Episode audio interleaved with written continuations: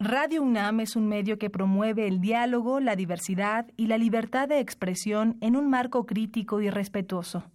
Los comentarios expresados a lo largo de su programación reflejan la opinión de quien los emite, mas no de la radiodifusora.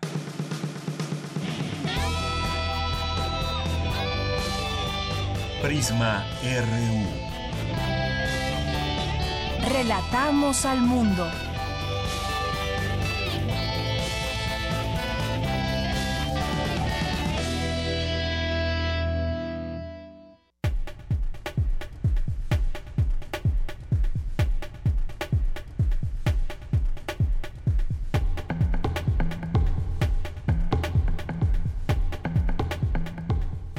Buenas tardes. Gracias por estar con nosotros y acompañarnos aquí en esta emisión más de Prisma RU a través del 96.1 de FM. Soy Deyanira Morán y los quiero invitar a que se queden con nosotros. Vamos a tener, como todos los días, información de nuestra universidad. Decíamos ayer, todavía no regresan a clases miles de estudiantes, pero las actividades ya iniciaron, ya arrancaron y le tendremos pues lo que hay hasta el momento eh, desde nuestra universidad. Le platicaremos más adelante sobre el Premio Ángel de la Ciudad que reciben universitarios, ahí en presencia del exrector Juan Ramón de la Fuente, eh, que también, bueno, pues entregó a Arnoldo Kraus y Miguel Ángel Granados Chapa, eh, postmortem, lo recibieron en las categorías de derecho a la educación, derecho a una muerte digna y derecho a la libertad de expresión respectivamente. Le tendremos la información más adelante en este espacio. También estaremos tocando el tema de eh, en la Ciudad de México, la reconstrucción, ayer platicábamos un poco al respecto de esto, dábamos cuenta de este tema de corrupción que aparentemente eh, es así, con la duplicación de muchas tarjetas y no solamente eh, se han duplicado, sino que incluso se han encontrado con el mismo nombre hasta 36 tarjetas. Ayer platicábamos con eh, Telma de Mexicanos contra la Corrupción, ese tema que está muy pendiente en las investigaciones porque pues estamos hablando de 69 millones de pesos que fueron entregados supuestamente a quien lo necesita a través de tarjetas, pero muchas personas de las que aparecen sus nombres solamente han recibido una o ninguna cuando hay 36 tarjetas más, algo que tendrá que explicar detalladamente, eh, detalladamente eh. Y también estaremos platicando más adelante sobre el tema de pues cómo va la violencia aquí en México y me refiero a que hay más violencia. Y qué pasa con todos los programas o qué pasa también con el nuevo eh, tema de justicia penal. Eh, vamos a platicar más adelante sobre este tema con la doctora Alicia Beatriz Asolini Vincas del INACIPE que nos tendrá toda la información al respecto porque según las cifras liberan a un ladrón cada dos horas y crece el robo con la reforma penal acusatoria. De esto platicaremos también más adelante. También hoy que es martes tendremos por los caminos del Puma con mi compañera Cristina Godínez que nos va a hablar en esta ocasión del Observatorio Astronómico Nacional que se ubica en la Sierra de San Pedro Mártir allá en Baja California. También estaremos platicando más adelante bueno, hoy tendremos mesa de debate sobre, sobre migración, sobre eh, varias cosas que hay que puntualizar en este tema. Hoy es nuestra mesa de análisis con expertos que nos van a platicar sobre un tema que dio a conocer el Instituto de Investigaciones Jurídicas. Y bueno pues eh, en este tema eh, puntualizan que la migración centroamericana es un indicio de la difícil situación que viven los países de dicha región especialmente Honduras de donde son originarios siete de cada diez migrantes. Ellos llevaron a cabo un estudio un estudio de campo y hay revelaciones al respecto de cómo es el paso de los migrantes la discriminación que pasan en nuestro país. Platicaremos sobre este tema en nuestra mesa de análisis del el día martes. Y también hoy es día de Poesía RU con Margarita Castillo, que como todos los martes y en algunas otras ocasiones nos acompaña con su voz, con su lectura, con sus poemas que también ella escribe. Y hoy también, que es martes, tenemos... Eh, nuestra colaboradora de hoy de arte, que es Amanda de la Garza Mata, curadora del MOAC, y que también va a estar en este espacio. Así que quédese con nosotros aquí en Prisma RU. Nuestro teléfono en cabina es el 55 36 43 39. Nuestras redes sociales son arroba PrismaRU en Twitter y PrismaRU en Facebook. Ya estamos listos para comenzar y nos vamos a ir con nuestro resumen informativo. Relatamos al mundo. Relatamos al mundo. Y en este, en este martes 16 de enero de 2018 le relatamos al mundo desde la UNAM que esta casa de estudios amplió el plazo para el registro vía Internet de aspirantes de primer ingreso 2018 a la licenciatura en sistema escolarizado, abierto y a distancia hasta las 23.55 horas del viernes 19 de enero. El pago correspondiente podrá hacerse hasta las 14.55 horas del lunes 22 de enero. Tras participar en una competencia internacional, Jordi Maldonado González, alumno de la FE Zaragoza de la UNAM, se convirtió en el mejor piloto gamer de Fórmula 1 en América Latina.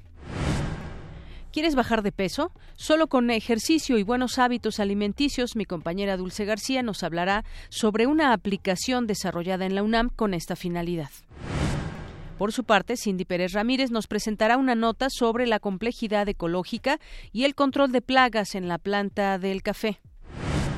En temas nacionales, las elecciones presidenciales en México serán un plebiscito para medir la popularidad de una administración en la que han retrocedido las libertades civiles y políticas. Esto lo sostiene el informe anual de Freedom House. Emilio Álvarez y Casa, creador del movimiento, ahora pidió a los electores que no olviden las violaciones a los derechos humanos perpetradas por los gobiernos federales y estatales. En tanto, José Antonio Meade, precandidato presidencial del PRI, llamó a sus oponentes y a los partidos políticos a sacar adelante los nombramientos pendientes del Sistema Nacional Anticorrupción. Además de la clonación de tarjetas para damnificados de Oaxaca y Chiapas, la Comisión Nacional Bancaria y de Valores detectó la clonación de plásticos que se usaron en Veracruz, Guadalajara y Cancún. De enero a noviembre de 2017, Pemex registró 2.639 tomas eh, nuevas clandestinas en sus ductos, con lo que sumó 9.509 puntos de ordeña, según reportó en su página de Internet. El jefe de gobierno capitalino, Miguel Ángel Mancera, anunció la salida de la secretaria de Desarrollo Rural, Rosa Isela Rodríguez. Será sustituida por Evangelina Hernández, así como el director de Comunicación Social, Julián Andrade, y a este cargo llega Sarife Massa. Un juez dictó auto de formal prisión en contra de Jorge Higashi Chávez, presunto líder del grupo delictivo Los Rojos, detenido la semana pasada en la Ciudad de México. Un total de 23 cuerpos han sido localizados en dos fosas clandestinas descubiertas en Nayarit. El Frente Frío 23 y su intensa masa de aire polar provocarán caída de, de nieve o aguanieve, así como temperaturas inferiores a menos 5 grados en zonas montañosas del norte del país. En economía, para mejorar la medición del ingreso de los hogares mexicanos, el INEGI analizará cómo incorporar a sus encuestas las declaraciones fiscales presentadas ante el SAT. En temas internacionales, Stephen Bannon, ex estratega del jefe en jefe del presidente estadounidense Donald Trump, fue citado para testificar como parte de la investigación sobre posibles vínculos entre el mandatario y Rusia. Tres nuevos ataques contra iglesias en una comuna de Santiago y en la Aracanía se registraron este martes durante la visita del Papa Francisco a Chile. Hoy en la UNAM, ¿qué hacer y a dónde ir? Tienes una empresa o proyecto, aún estás a tiempo de participar en el concurso Impulso a la Innovación UNAM, ya que la Coordinación de Innovación y Desarrollo amplió el plazo hasta el 15 de febrero. Registra tu proyecto en innovación.unam.mx. Acude al antiguo colegio de San Ildefonso, donde se expone el Che, una odisea africana, muestra en la que se reúnen fotografías, videos, escritos y objetos que dan cuenta de la inserción de Ernesto Guevara como combatiente en el Congo. Tienes hasta el 21 de enero. El Instituto de Investigaciones Históricas te invita al Diplomado de Historia Contemporánea, siglos XX y XXI, que se llevará a cabo los lunes del 12 de febrero al 8 de octubre de 2018, de las 17 a las 20 horas. Para mayores informes e inscripciones, comunícate al 5622-7516 y 5622-7527, extensión 375. 1968, El Fuego de las Ideas. Es la exposición del fotógrafo Marcelo Brodsky, que se presenta en el Centro Cultural Universitario Tlatelolco, de martes a domingo, de las 10 de la mañana a las 6 de la tarde.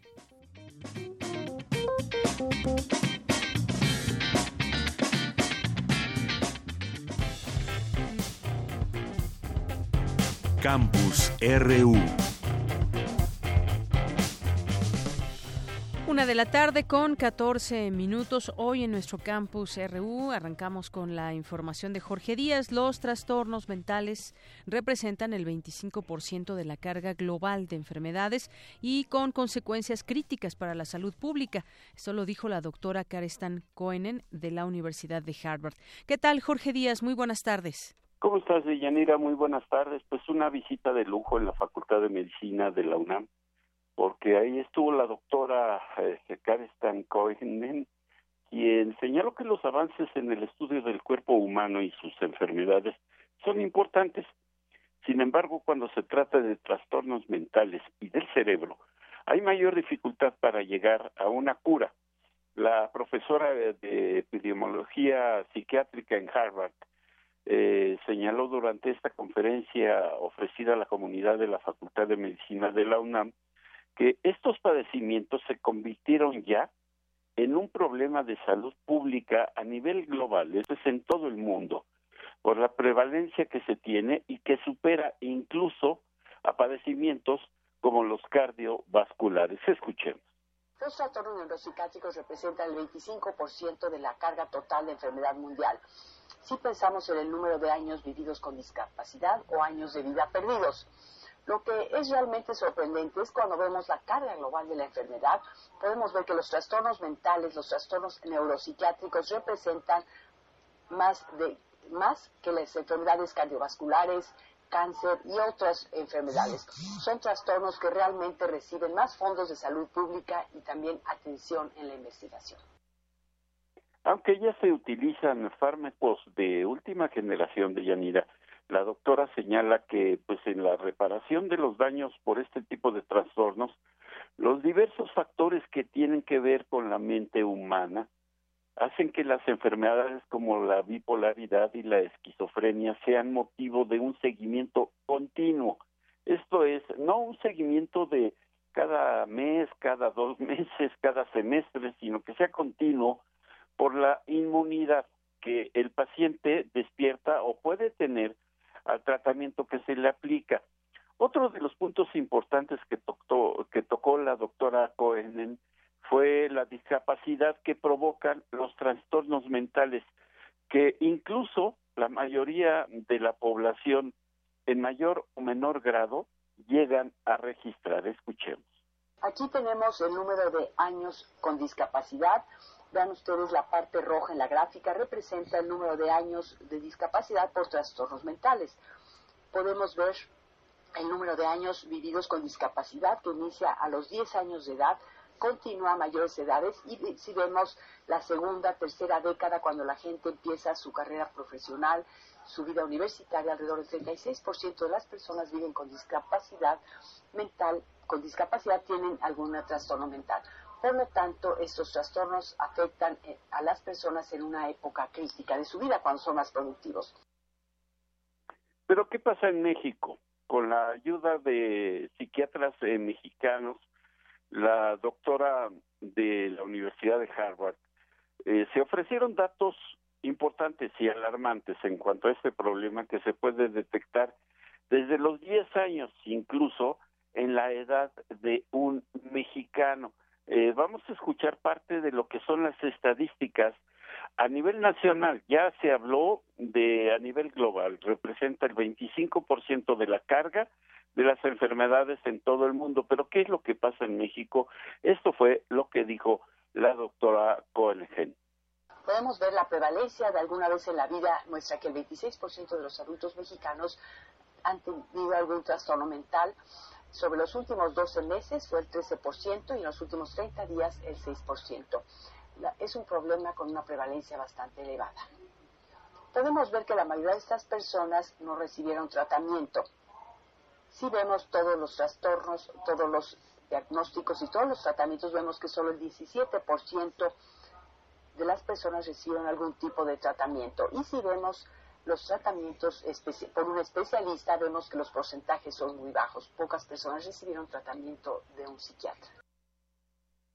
Así es, esta es la situación en nuestro país y a nivel mundial de Yanira de un problema que se ha convertido, como lo dijo la, la catedrática de la Universidad de Harvard, que pues se ha convertido en un problema de salud pública, algo que sin duda debe atenderse y aunque no se metió en las causas sociales eh, de, de estos eh, de este tipo de padecimientos como puede ser el estrés, la pobreza, eh, el traslado de las personas de un lado a otro por el transporte público, más, más bien se refirió a los problemas médicos y psiquiátricos de estos padecimientos, bueno, pues habrá que ponerle mayor atención, al menos en México, a este tipo de trastornos mentales. De Yanira, mi reporte. Así es, Jorge, muchas gracias y sobre todo atenderse por un profesional. Estas son enfermedades que pueden resultar muy delicadas, además de lo que ya son, si no son tratadas por profesionales. Así es, Deyanira. Muy bien. Gracias, Jorge. Gracias a ti. Muy buenas tardes. Vamos ahora con mi compañera Dulce García. Ofrece la UNAM asesoría gratuita para quienes quieran bajar de peso de forma saludable. Adelante, Dulce.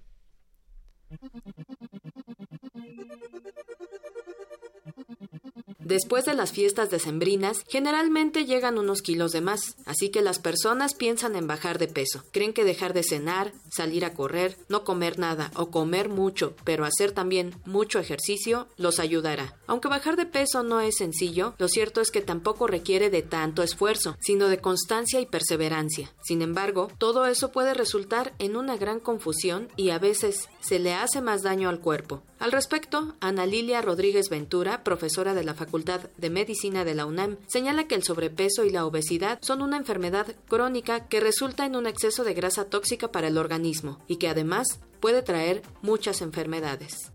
Me gustaría comentarles que es muy importante que nosotros combinemos tanto el ejercicio como una dieta totalmente saludable. Y una dieta totalmente saludable eh, se refiere a que nuestros tres grupos de alimentos principales tenemos que combinar el grupo verde, que son las frutas y las verduras, el grupo rojo, que es el alimento de origen animal y leguminosas, y el grupo amarillo, que son los cereales y los tubérculos.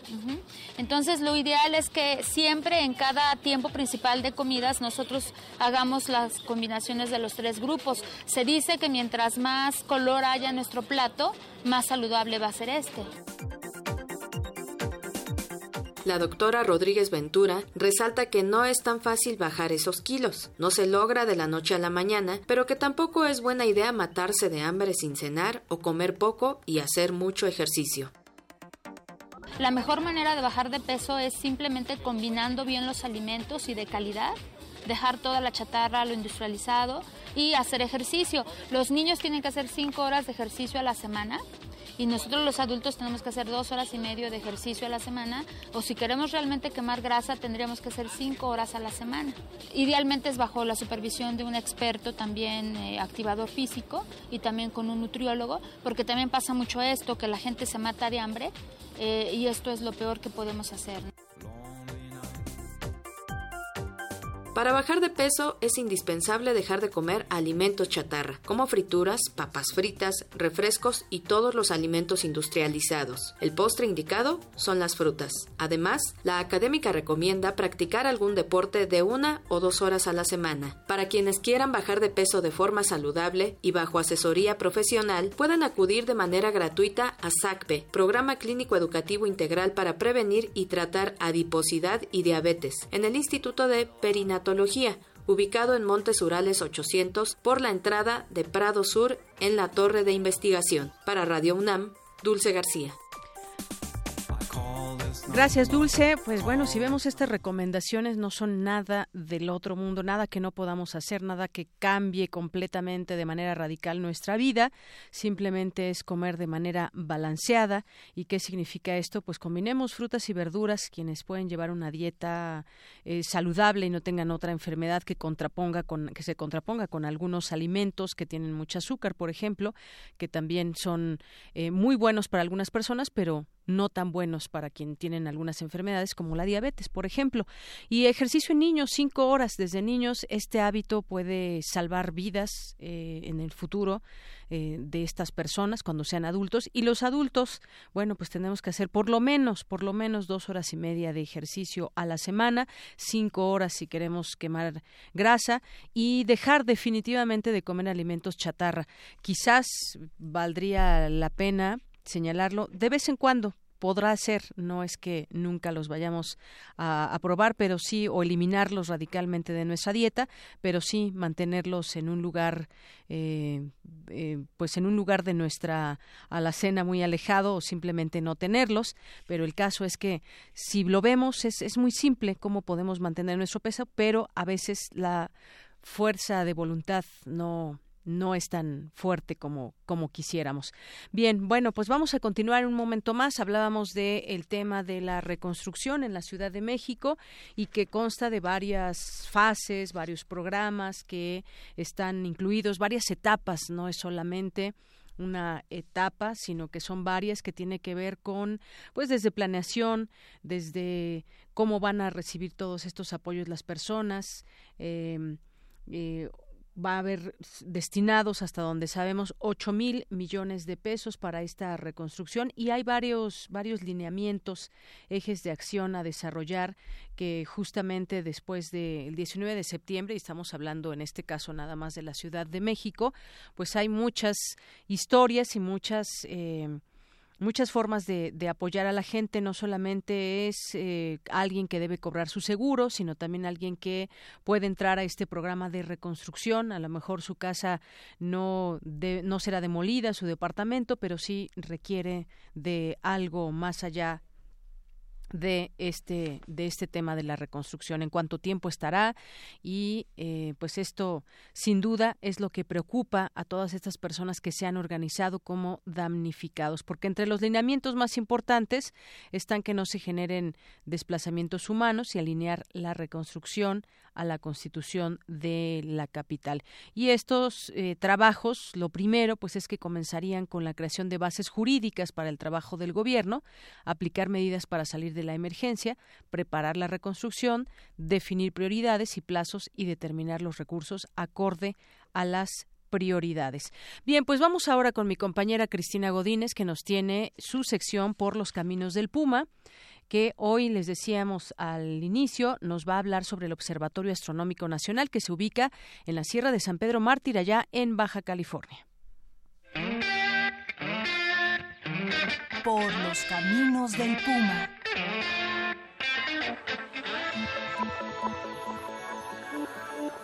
En Ensenada, Baja California, el Instituto de Astronomía de la UNAM opera el Observatorio Astronómico Nacional, que se ubica en el punto más alto de la Sierra de San Pedro Mártir, esto es a 2.830 metros sobre el nivel del mar. La historia del observatorio se remonta al siglo pasado, ya que en 1971 tuvo lugar la instalación de los telescopios de 1.5 metros y de 84 centímetros, y para 1979 se incorporó el telescopio de 2.1 metros. El doctor Mauricio Reyes, director del Observatorio Astronómico Nacional, nos habla de la importancia de este lugar. Es una de las instituciones académicas científicas más antiguas de nuestro país. Se funda como Observatorio Astronómico Nacional desde el siglo XIX, finales del siglo XIX, y juega un papel importante en todo lo que es el desarrollo del sistema científico y tecnológico en el país. La astronomía pues es una de las ciencias básicas que relacionadas con la física, con las matemáticas, hoy en día mucho con la computación, con la electrónica, óptica, etcétera y esto da lugar pues a una interrelación muy interesante con todas estas otras ciencias que hacen que el observatorio juegue un papel además de la investigación astronómica, es una institución de servicio para todo el país y pues como otras instituciones que la universidad mantiene, esta también es una institución de servicio nacional. Gracias al avance tecnológico, el trabajo de los astrónomos dejó de ser de observación nocturna, ya que ahora los telescopios son robóticos. Y eso quiere decir básicamente que el astrónomo, pues de hecho no participa durante la noche en lo que es la, observación, sino que durante el día, y de hecho en, pueden ser días o hasta meses eh, previos, pues se lleva a cabo la programación de todos los instrumentos y todos los, los aparatos para que el telescopio funcione adecuadamente, eh, y entonces ahora sí que podemos eh, ir a descansar como todo mundo, y en la noche es el telescopio el que hace las observaciones. Y para que funcione el observatorio astronómico, además de la tecnología, hace falta el trabajo de los universitarios. Hay toda una comunidad de universitarios que están trabajando por un lado los ingenieros en lo que es el mantenimiento de los telescopios, la puesta a punto de todos los instrumentos y por otro lado los compañeros administrativos que trabajan en todo lo que es las tareas digamos de la logística, de la cocina, del la mecánica, los transportes, todo lo que es eh, mantener la operación del observatorio andando, ¿no? Tenemos básicamente 12 trabajadores administrativos de permanentemente en el observatorio que van pues desde las cocineras, los choferes, los técnicos de mantenimiento, etcétera, hasta el coordinador operativo de, del sitio. Tenemos entre 4 y 5 técnicos académicos, que hacen los trabajos de mantenimiento y de desarrollo del observatorio y luego hay unos cuatro o cinco astrónomos que son los que están aprovechando de los cuatro telescopios que tenemos actualmente, dos de ellos siguen funcionando de forma convencional y entonces son los astrónomos y sus estudiantes que están trabajando ahí.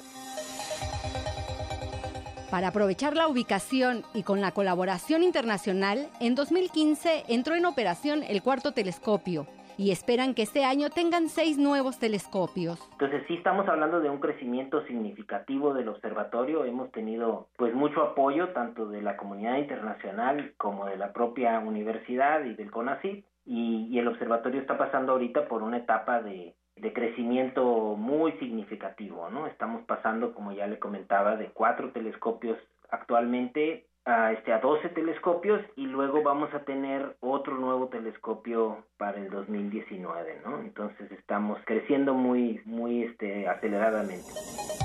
El Observatorio Astronómico Nacional se localiza en la Sierra de San Pedro Mártir, en Ensenada, Baja California. Para Radio UNAM, Cristina Godínez. Por los caminos del Puma. Porque tu opinión es importante, síguenos en nuestras redes sociales, en Facebook como Prisma RU y en Twitter como arroba PrismaRU. Prisma RU. Relatamos al mundo.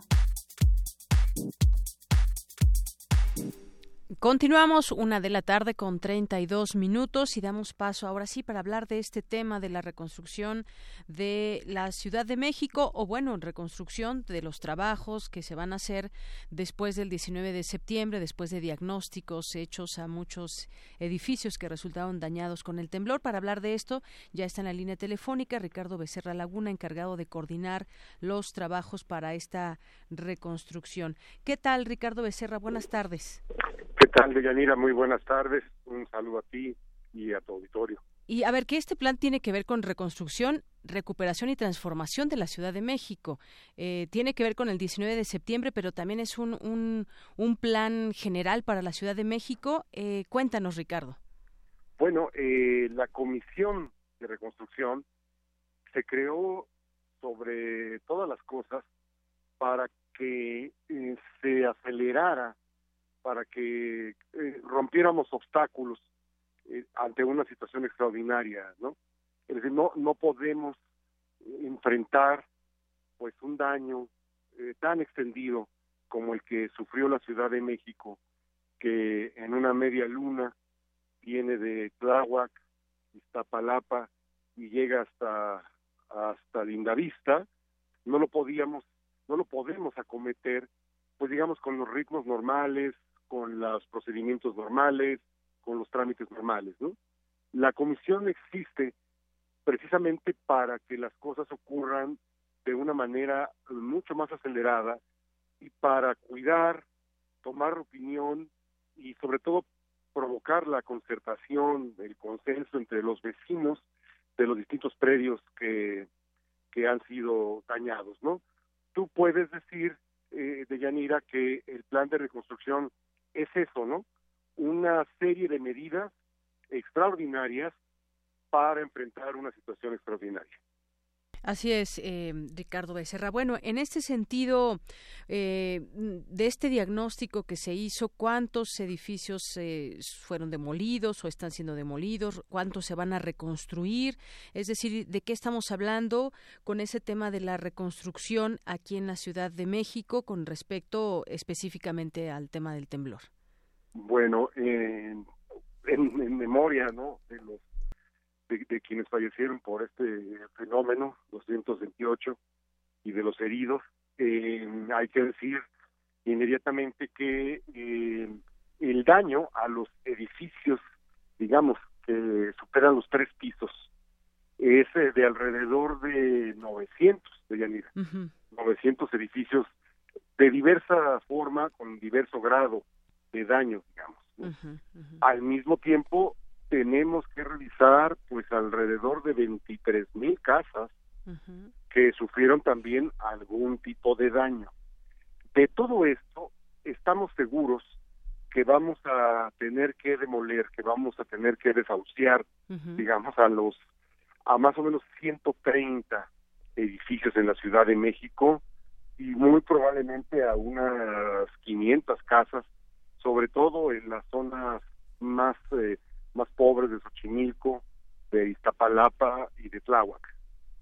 Es decir, sí va a haber bastantes demoliciones que se estarán haciendo de una manera, pues yo he visto muy cuidadosa en algunas zonas aquí que estamos en la colonia del Valle, hemos, estado viendo aquí en la calle de Morena cómo están ya tirando algunos edificios, pero eh, manualmente, vaya, no no es que tengan que demoler completo el edificio porque dañaría también las zonas aledañas o las construcciones que están los edificios y casas. Es decir, va a ser un trabajo quizás eh, decía yo en varias etapas que les va a pues va a tomar bastante tiempo, no sé cuánto tienen previsto. Así es. Bueno, nosotros pensamos el, el plan de reconstrucción eh, está pensado eh, para, digamos, acometer una fase de reconstrucción intensa este mismo año, 2018. Eh, pensamos empezar con los edificios que representan mayor inseguridad o mayor riesgo para el entorno, es decir, para los propios habitantes, pero también a sus vecinos, los transeúntes y los vehículos que pasan por allí. Por eso el cuidado en las demoliciones, ¿no? No se entra con una bola metálica, sino que em, se empieza normalmente de arriba eh, con una eh, demolición manual y luego ya se va acelerando la cosa con otro tipo de maquinaria, pero el, cuidado, pues es que eh, vivimos en una ciudad aglomerada, en una ciudad densa, y bueno, pues hay que tener cuidado con los edificios vecinos. Así es. Sí, pues es toda una, una labor muy, muy amplia. Y tengo entendido que, eh, pues esto, eh, este plan de reconstrucción se conforma de 45 programas, 11 ejes de acción que se van a desarrollar en seis etapas. Platíquenos un poco de esto, Ricardo. Sí, Deyanira, es una manera de, de digamos, de resumir el, el programa, ¿no? Pero lo que de lo que se trata fundamentalmente con esos 45 programas es, en primer lugar, de que nadie se quede sin apoyo. Todos los dañados, todos los damnificados, afectados, van a tener algún tipo de apoyo de parte del gobierno de la ciudad, de parte del gobierno del doctor Mancera. Eh, y por otro lado, se trata de ampliar el menú para que todos, dependiendo de su condición social y del grado de daño que sufrieron, tengan el apoyo correspondiente. Por eso vamos a levantar seis censos eh, durante estos días y la siguiente semana para tener un retrato fiel, exacto, del nivel de daño, dónde estuvo, quién lo sufre más y quién necesita eh, con mayor urgencia las ayudas del fondo. Esto quiere decir que no hay una sola eh, una sola medida, una sola política, sino que es un menú, un abanico de programas, de opciones a los que podrán acogerse los distintos tipos de damnificados. Y debo decirlo, Ricardo, eh, usted lo sabe bien, ha habido pues una unión también de personas damnificadas que han dicho, bueno, queremos eh, plantear directamente con las autoridades nuestros problemas, cómo ellos los están sufriendo. Mucha gente que también todavía está viviendo eh, en la calle, en algunas zonas. ¿Qué acercamiento han tenido con ellos? Bueno, anoche, precisamente en la Asamblea Legislativa, por iniciativa del legislador Leonel Luna, eh, recibimos a una parte de estos eh, compañeros, de estos vecinos que han sido afectados y que tienen una posición muy especial en torno a la reconstrucción y a los principios de la reconstrucción. Sí. Eh, el diálogo y, bueno, la explicación es el instrumento que va a, echar en mano, la, que va a tomar en mano la comisión, pues para entrar en contacto con ellos. El gran debate que hay, que hubo, sobre todo cuando se construyó la ley, está entre ayudas distintas, diferentes, por tipo de daño y de, posibilidades de cada afectado, o una ayuda gratuita y universal igual igual para todos, ¿no? Eh, la ley se decantó por el primer principio, y ese es nuestro nuestra guía es así es, como vamos a, a, desarrollar los trabajos y así es como están concebidos los programas en el plan de reconstrucción. Muy bien. Y por último preguntarle eh, pues desde el 85 hay gente que resultó damnificada y que desafortunadamente pues todavía no logra tener un espacio y pues evidentemente eh, ese miedo, esa eh, posibilidad también circunda en los damnificados de 2017. Esto, ¿qué, garantía nos puede dar con este plan de reconstrucción de que nadie se quede sin ese apoyo? Así es, Deyanira. Bueno, el, doctor Mancera ah, le ha tocado eh, resolver todavía algunos casos de 1985 durante su gestión eh, nosotros esperamos que no. El, el, si bien el daño que sufrimos en 2017 es grande, es, ¿no? es aparatoso, sobre todo es extenso, ¿no? Aquí no podemos hablar de una zona cero como pudimos hablar en 1985, ¿no? Es decir, un daño concentrado, muy concentrado en alguna zona. Aquí el daño es más bien extendido. Eh, es menor, sin embargo, ¿no? Por ejemplo, el número de pues de muertos en aquella aquel, aquel año eh, se cuenta por decenas de miles, ¿no? O más bien por miles de personas.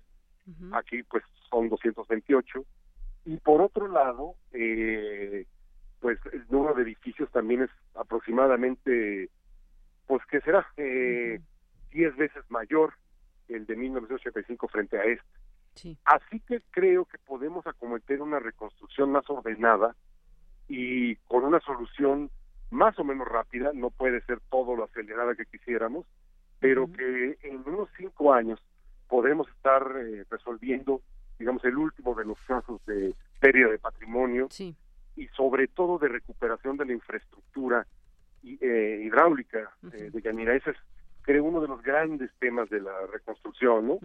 O esta ciudad invierte masivamente y sostenidamente en su red hidráulica, o ya no vamos a poder hablar de una ciudad sostenible, deje usted, sino ni siquiera viable, ¿no?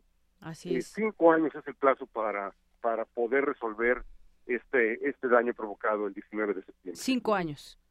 Cinco años es el plazo que que la ley y el jefe de gobierno nos ha marcado. Muy bien.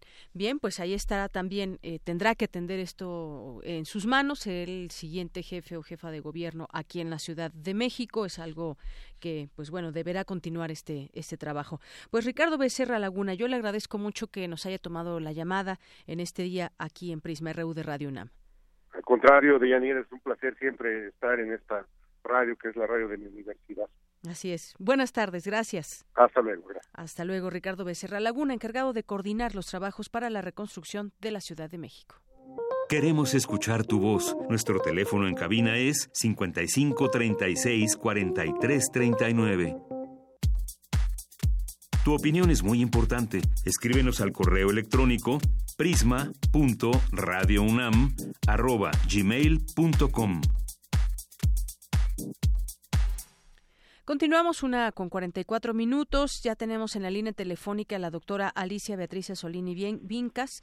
Ella es investigadora del Instituto Nacional de Ciencias Penales, el INACIPE, doctora en Derecho de la División de Estudios de Posgrado de la Facultad de Derecho de la UNAM. Fue capacitadora certificada por la Secretaría Técnica para la Implementación de la Reforma Penal Acusatoria, entre otros cargos desempeñados. Doctora, bienvenida a este espacio muchas gracias. Buenas tardes, Desanira. Un saludo a ti y a todos los radioescuchas. Gracias, doctora. Bueno, pues más allá de las cifras que nos llaman la atención de que liberan a un ladrón cada dos horas y crece el robo eh, con la reforma penal acusatoria, más que crece el robo con la reforma penal acusatoria, quizás debemos ver en qué todo, en todo caso, estaría fallando o no o implementándose bien y así es este tema o cómo lo podemos ver desde su punto de vista, doctora. Mire, yo creo que tenemos que, tener la cabeza fría, verlo con calma. Este, cuando uno escucha estos este, comentarios, pareciera ser que antes de la reforma hubiéramos tenido el sistema penal ideal, digamos, ¿no? Y todos sabemos que no es así. Miren, eh, la reforma tiene otra lógica respecto a la privación de la libertad y lo que trata es de, durante el proceso, privar la libertad en los menos casos posibles, esto es en los casos realmente muy graves, y que en los demás casos se pueda seguir adelante con el proceso en libertad. Este, no no quiere decir eso que no, no se vaya a sancionar a esa persona, sino que se la, en todo caso, se la sancionará este, cuando cuando cuando se llegue a la sentencia si es que se comprueba que es culpable Usted sabe muy bien este, que no todas las personas detenidas son culpables, ¿no? O sea, no necesariamente todas las personas a quienes se les imputa un delito son culpables, sino que por el contrario priva la, presunción de inocencia. Yo creo que, eh, no sé, siento que se ha utilizado eso como un argumento de justificación, porque mire, el robo con violencia es uno de los delitos que están en la lista de prisión preventiva oficiosa. Entonces, no es cierto que todas las personas que roban queden en libertad durante el proceso. La verdad que la mayoría queda sujeta a proceso y en prisión preventiva. Será el caso de algunos robos que no estén, este, en fin, con violencia, que no estén en la, lista de prisiones de, la, de la prisión preventiva oficiosa. Por eso es que siento que, que, se, que se ha manejado engañosamente esta afirmación. Así es. Y bueno, vemos eh, las cifras, pero esto no quiere decir, como usted nos explica, que pues ya quedan sin ninguna imputación, sino que muchas veces sigue el proceso en libertad. Mire, no muchas veces, todas las veces, si realmente hubo, datos y se inició, por supuesto que sigue el proceso en libertad. También es cierto que no necesariamente porque no esté en la lista de prisión preventiva oficiosa, no quiere decir que no haya prisión preventiva. Cuando no están en la lista que vienen en el código, es el Ministerio Público el que tiene que solicitarle al juez la prisión preventiva y darle razones al juez, decirle, mire, esa persona déjela como medida cautelar, le solicito la prisión preventiva porque no hay manera de localizarla, porque es probable que se dé a la fuga, porque tiene eso para que se dé a la fuga. O sea, sí ellos tienen toda la posibilidad de argumentar para solicitarle al juez eh, la, prisión preventiva, aunque el delito no esté en la lista. Eh, por eso digo que, que hay un manejo un poco engañoso de la información. lo que pasa es que este modelo tiene una lógica distinta y esa lógica distinta tampoco es arbitrario, es porque precisamente los ciudadanos se quejaban de que el Ministerio Público actúa arbitrariamente, de que muchas veces hay personas que después de tres años de estar detenidas se resuelve que eran inocentes, en fin, eh, se está velando, tratando de privilegiar la libertad, ¿no? Sí, y, para poner un ejemplo muy claro, que, que sea muy ilustrativo esto, si alguna persona delinque, le roba a otra persona en la calle, esta persona denuncia, ¿esto qué significa? Que puede quedar libre si no se comprueba de manera inmediata que él cometió el robo o porque algunos están señalando que eh, pues esto está fallando no por el sistema de justicia penal acusatorio, sino porque no hay una falta de capacitación para implementar el Código Nacional de Procedimientos Penales. Ese es el riesgo o el, miedo que tiene la gente, ¿no? Sí, pero puede ser que haya falta de que, la capacitación se inició tarde, esa es una realidad. La capacitación se inició tarde, quizás este, los ministerios públicos eh, tienen que como entender el nuevo modelo, digamos, no es que si no está en la lista está libre, no, tienen que entender que hay casos en que quizá que ellos tengan que argumentar para que no quede libre, en otros sí, pero lo que es cierto que lo de algo no cambió, o sea, ellos inician la investigación como iniciaban antes y tienen que buscar si hay algún dato relacionado, como lo, eso lo, lo, lo, hemos hecho siempre, digamos, ¿no?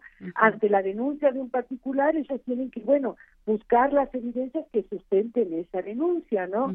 Para poder presentar el caso, formular una imputación ante el juez. Eso no ha cambiado mayormente. Este, yo creo que es probable que impere un poco de confusión muchos ministerios públicos no recibieron la capacitación adecuada, otros sí, este, algunos hay mm, algunos están más a favor del cambio, otra gente se resiste a los cambios, como nos pasa a todos, ¿no? No todos podemos aceptar a veces adecuadamente el cambio, pero yo lo que sí me parece que es importante que tengamos claro que no es un problema del modelo, ¿no? digo, quizás el modelo... No es, de modelo, es de aplicación. Exacto, es de aplicación. El modelo nos puede gustar bien o mal, pero esas, esas consecuencias que le quieren atribuir no, no se desprenden del modelo. Muy bien. se, está buscando un cambio porque tampoco estábamos contentos con cómo estaba funcionando el sistema, porque era necesaria una modernización procesal que no solo se ha dado en México, sino se ha dado en la América Latina y le diría más en casi todos los países europeos, porque traíamos un modelo de un proceso escrito que venía del siglo XVII. Entonces, bueno, el modelo pues, es perfectible, yo no digo que no, pero todas estas consecuencias que se quieren atribuir en relación con el robo, que aunque ahora ahora hay impunidad y antes no, no tienen que ver con el modelo, tienen que ver con deficiencias en la investigación de los delitos que veníamos arrastrando desde hace mucho tiempo, de formación y capacitación de policías, de investigadores, de ministerios públicos, en, en fin, nos habíamos acostumbrado y estamos todavía acostumbrados a trabajar con puros delitos en flagrancia, hay poca investigación, en fin, son, son males que nos venimos arrastrando y que creo yo que debe, lo que debe estar claro es que no es una consecuencia del nuevo modelo de justicia.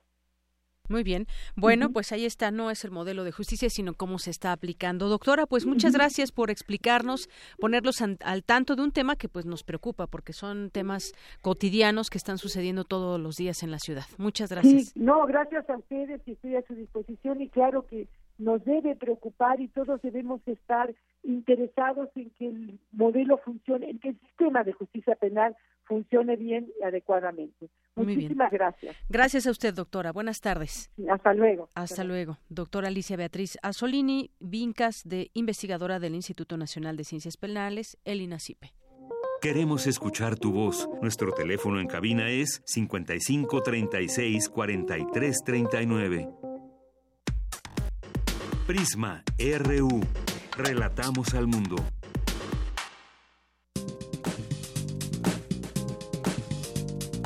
Cultura RU.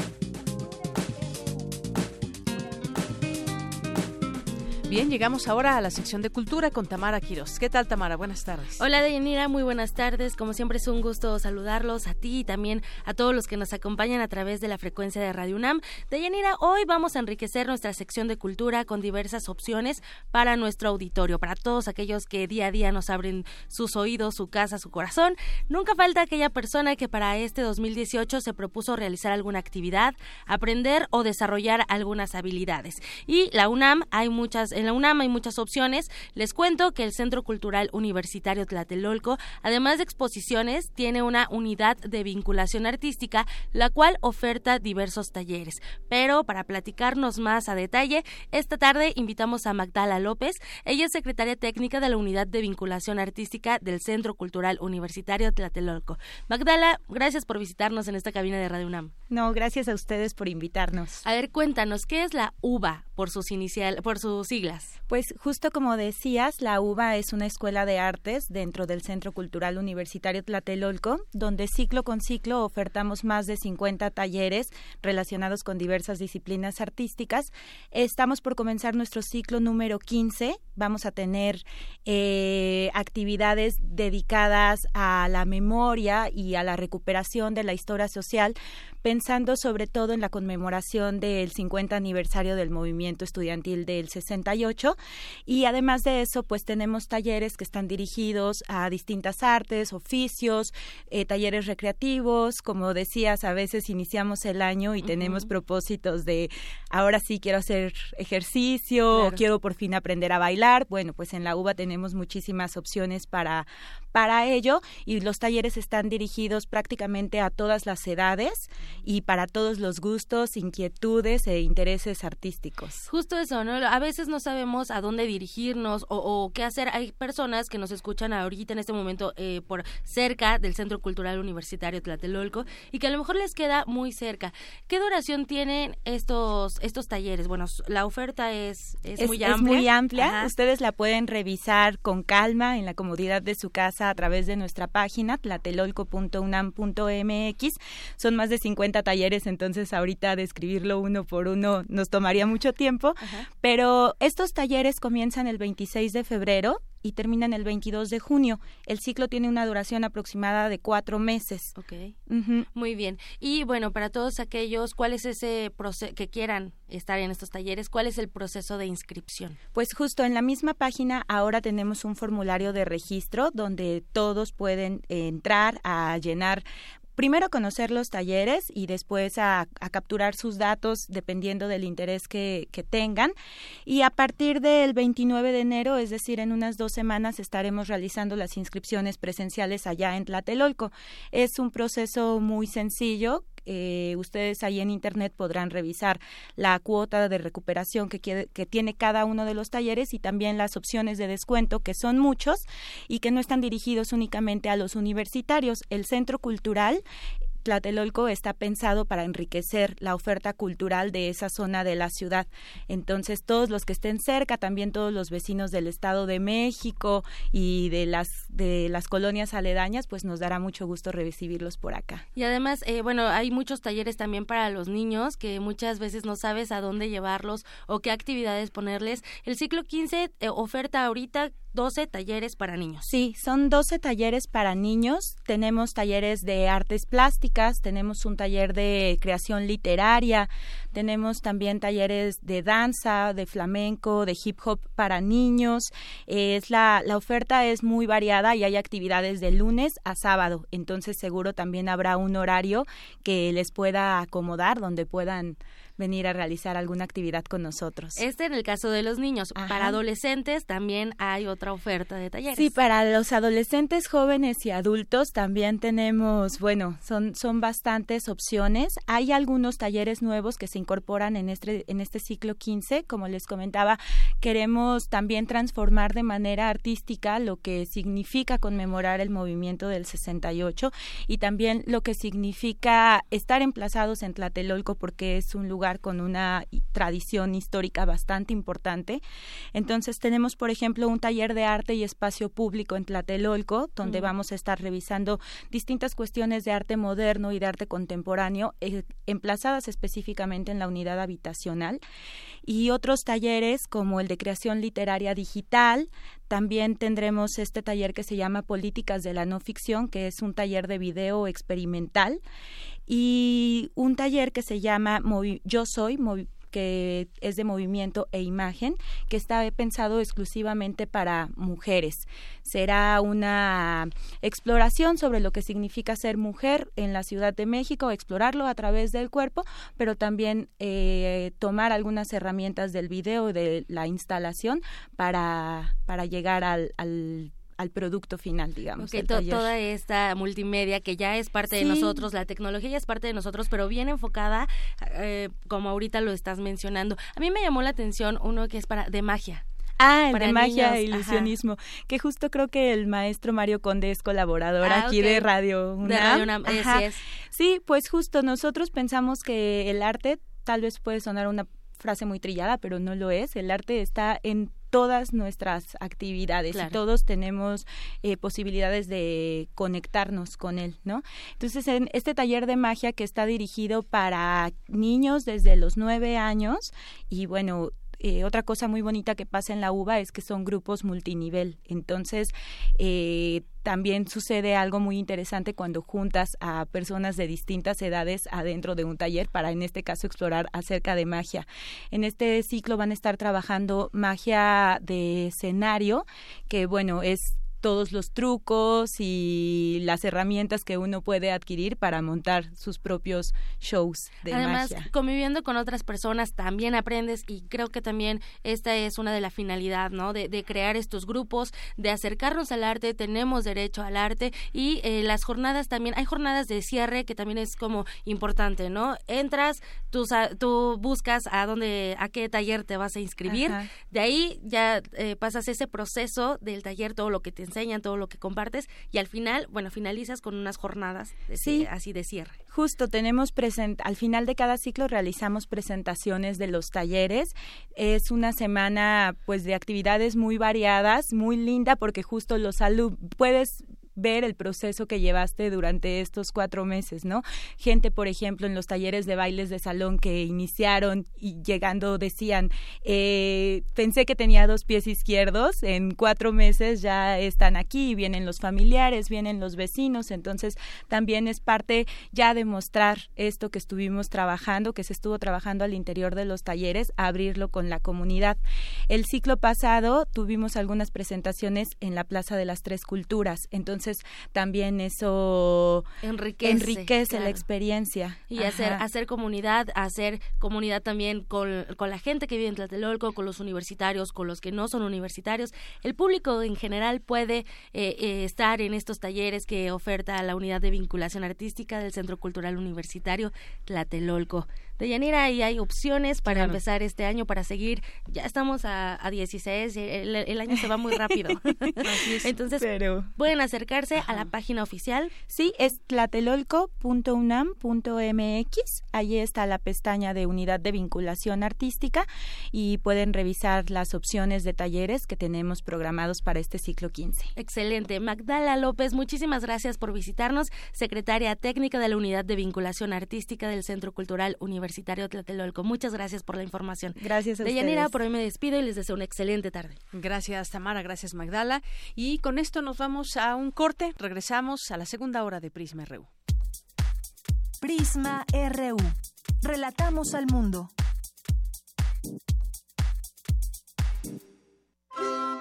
El concepto de universidad apela al conjunto de conocimientos que satisfacen una amplia gama de curiosidades literatura, música emergente, sexualidad y erotismo, cine, tecnología, política, arte y actualidad.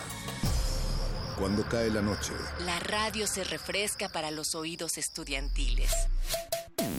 Resistencia modulada.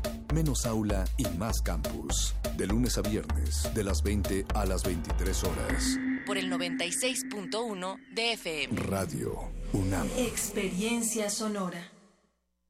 Hoy muchos traemos la camiseta bien puesta por México. Y en las próximas elecciones de 2018 capacitaremos a más de 1.400.000 personas que contarán los votos de las y los mexicanos. Trabajar como supervisor o capacitador asistente electoral es poner mi granito de arena para seguir construyendo el México que quiero. Únete y participa en la organización de las elecciones del primero de julio. Porque mi país me importa, te invito a trabajar en este gran equipo. Infórmate en INE.mx. Instituto Nacional Electoral, INE. Hijita querida, es tan difícil volver a dejarte. Ahora que regresé a mi ciudad encontré lo que más amo, mi tierra, mi hogar, ustedes. No importa cuánto tiempo esté fuera, ni las veces que tenga que irme de nuevo. Este es mi lugar, aquí está mi familia y aquí estás tú.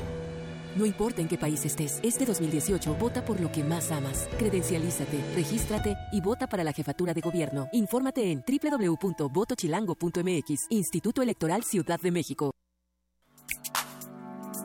El Diplomado de Locución y Principios de Actuación, Creación en Voz, cambia sus fechas. Iniciamos el 7 de febrero. 240 horas con opción a titulación y para público en general lunes y miércoles de 11 a 15 horas. Imparte Tessa Uribe. Informes en www.radio.unam.mx 5622-9470, extensiones 84226 y 84229 o por WhatsApp al 55 2690 8793. Convocan la Facultad de Ciencias Políticas y Sociales de la UNAM y Radio UNAM. ¿De qué color eres? ¿No lo sabes? Tu papá siempre fue amarillo, pero tu mamá decidió por el verde. Tu abuelita es azul. Tus amigos son morados, pero tu profe cree que café es mejor, aunque la que te gusta es naranja. ¡Basta! Dejemos de vernos en colores y démosle un rostro humano a la política. Queremos escucharte. Suma tu voz a la nuestra. Entra a www.somoscomotú.mx. En el Partido Humanista, somos como tú. Juntos somos invencibles. En Alianza hemos sacado al PRI corrupto del gobierno y hemos metido a los culpables a la cárcel. Todos juntos haremos un México más justo, más seguro y más contento. Para eso el PAN, PRD y Movimiento Ciudadano hicimos un solo frente. Vamos a cambiar la historia, porque cuando estamos juntos somos invencibles. PAN, el cambio inteligente. Mensaje dirigido a militantes del PAN. Flash informativo, porque usted lo pidió. Primer movimiento se asoma la pantalla. Luisa Iglesias, Juana Inés de Esa, Miguel Ángel Quemain y todo el equipo no prometen estar peinados, pero sí bien dispuestos. A nuestra programación habitual de 7 a 10 de la mañana por radio, se suma la señal de TV UNAM de 8 a 10. Primer movimiento. Despeinado, pero haciendo comunidad.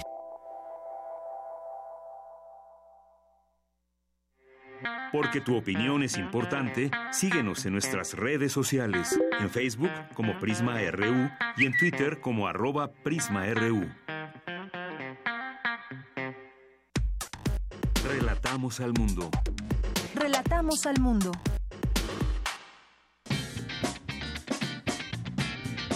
Mañana en la UNAM, ¿qué hacer y a dónde ir?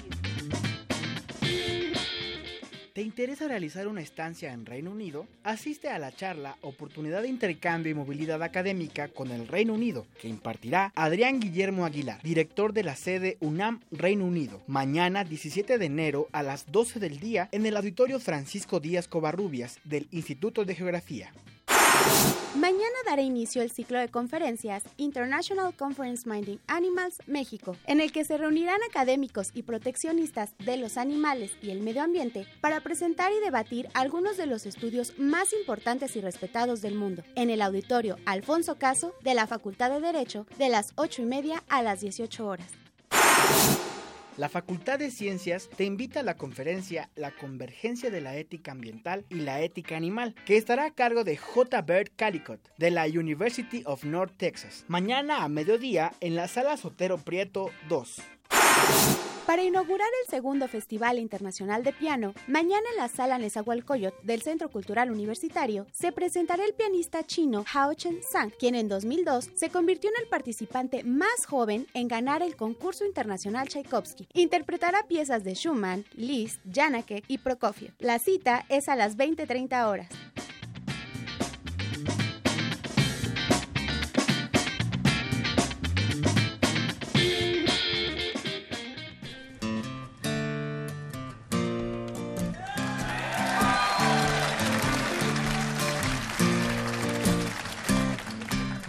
Llegamos al decimosexto día del año. Comenzamos a calentar los motores para este 2018. Pero antes, recordemos algunas fechas memorables que un 16 de enero nos ha dejado a través de los años.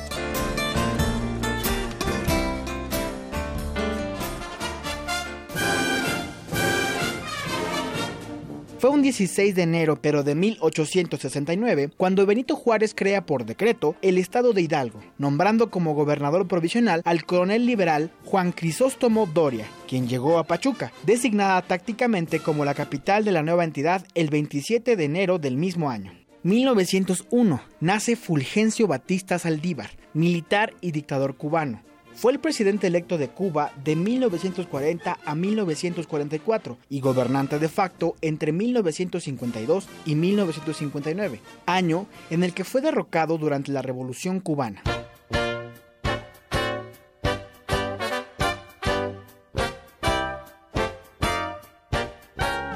Un 16 de enero, pero de 1920, el gobierno de Estados Unidos aprobó la ley seca en todo el territorio nacional, la cual prohibía la venta y consumo de bebidas alcohólicas, provocando un periodo de clandestinidad en todo el país.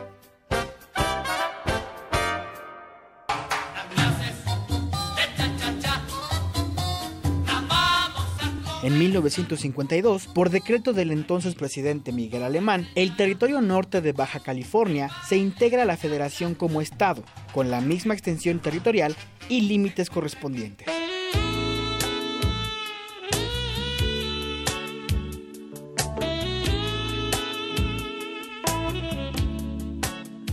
También un 16 de enero, pero de 1959, nace la cantante y compositora británico-nigeriana Helen Folasade Adu, mejor conocida como Sade, quien llegó a ser una de las pocas artistas en aparecer en la portada de la revista Time.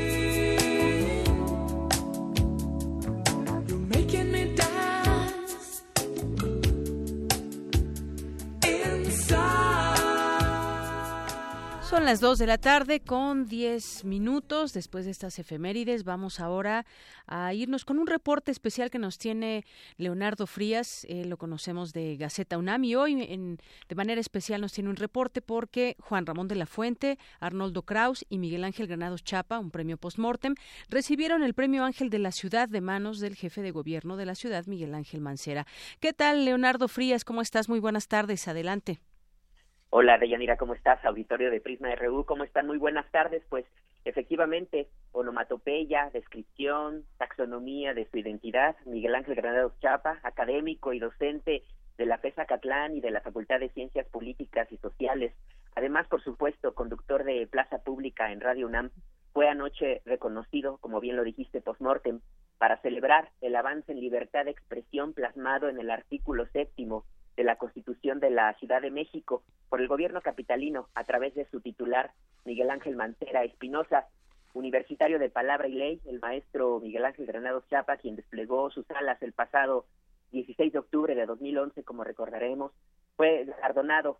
Y a nombre de nuestro periodista alado, su familia encabezada por su hijo Tomás Granados y también estuvieron su hijo Luis Fernando y su esposa Shulamit Goldsmith, este pues recibió una estatuilla plateada en forma de ángel. Y esto esto fue lo que comentó su hijo Tomás Granados al término de la ceremonia. Vamos a escuchar. Sí adelante yo he atestiguado por muchos amigos conocidos, desconocidos que eran sus escuchas, que hay un sentimiento generalizado de eh, nostalgia, de añoranza. Eh, mucha gente dice, ¿qué estaría diciendo en estas circunstancias? yo lo comparto más que como su hijo, como también como su escucha. hay esa sensación generalizada de que nos haría bien tener su opinión, su voz en estas circunstancias.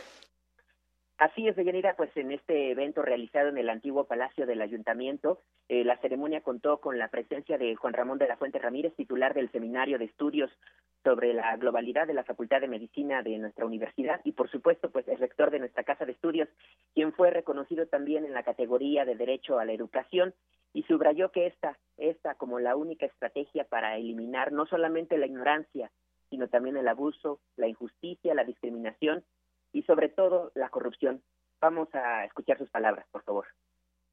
Y pienso también en la educación como la única estrategia para eliminar no solamente la ignorancia, sino también el abuso, la injusticia, la discriminación y sobre todo la corrupción. De la misma forma, de Yanira Auditorio de Prisma RU fue galardonado Arnoldo Kraus en la categoría de Derecho a una muerte digna. El académico de la Facultad de Medicina fue distinguido respecto al avance en el artículo sexto sobre dicho tópico y como autor, promotor de ideas y textos en temas como la bioética, la eutanasia, el aborto, la laicidad, la tecnología médica, la relación médico-paciente y el derecho a la salud. Solo comentarte por último, de Yanira, que este galardón es la tercera edición de su entrega y es el reconocimiento a la trayectoria, los logros, los actos o las obras en derechos plasmados en la nueva Constitución de la Ciudad de México que justamente el 5 de febrero de el próximo 5 de febrero cumplirá un año de haberse de haber sido promulgada y en la construcción, bueno, y en este en materia de derechos y libertades, esto que ha mencionado mucho el, el jefe de gobierno Miguel Ángel Mancera, no solo fueron los tres universitarios citados, sino otros 15 distintos ciudadanos, Yanira. Muy bien, Leo, pues muchísimas gracias por este reporte y pues eh, estas palabras que pronunciaba Juan Ramón de la Fuente, mucho sentido que nos hacen con la educación, pues es la única estrategia que tenemos para eliminar la injusticia, la corrupción, muchos de los problemas que tenemos actualmente en nuestro país y es además también un reconocimiento justamente este, estos premios a la educación. Así es, Yanira, finalmente nada más comentarte que justamente uno de los oradores fue Porfirio Muñoz Ledo y, y, justamente en la materia de gobierno democrático, él decía, en un mundo, en una ciudad poblada de diablitos, siempre son bienvenidos Los Ángeles, Yanira. Así es. Bueno, Leo, Leo, Leonardo Frías, muchísimas gracias por este reporte.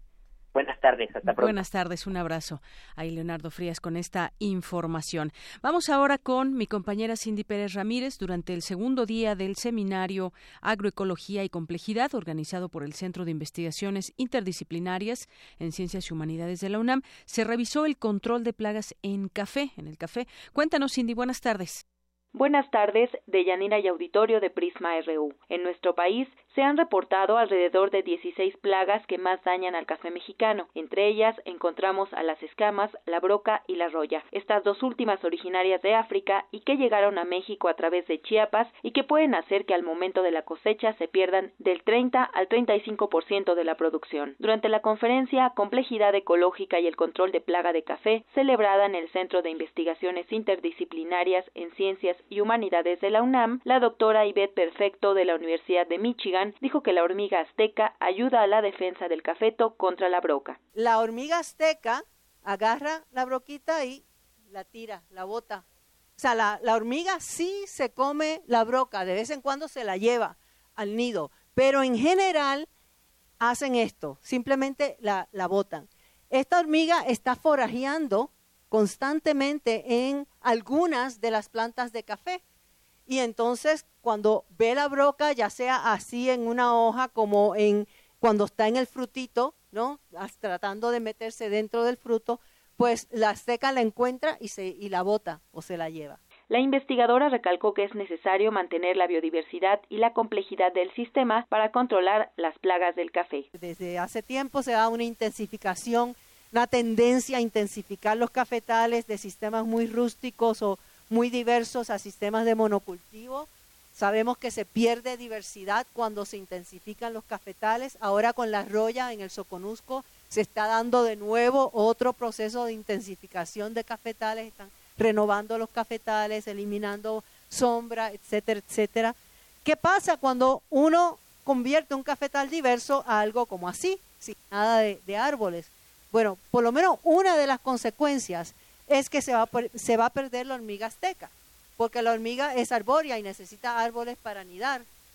Si tú eliminas de, este, de este, esta red compleja de interacciones, si tú eliminas la hormiga azteca, estás eliminando una de las especies claves en esa red.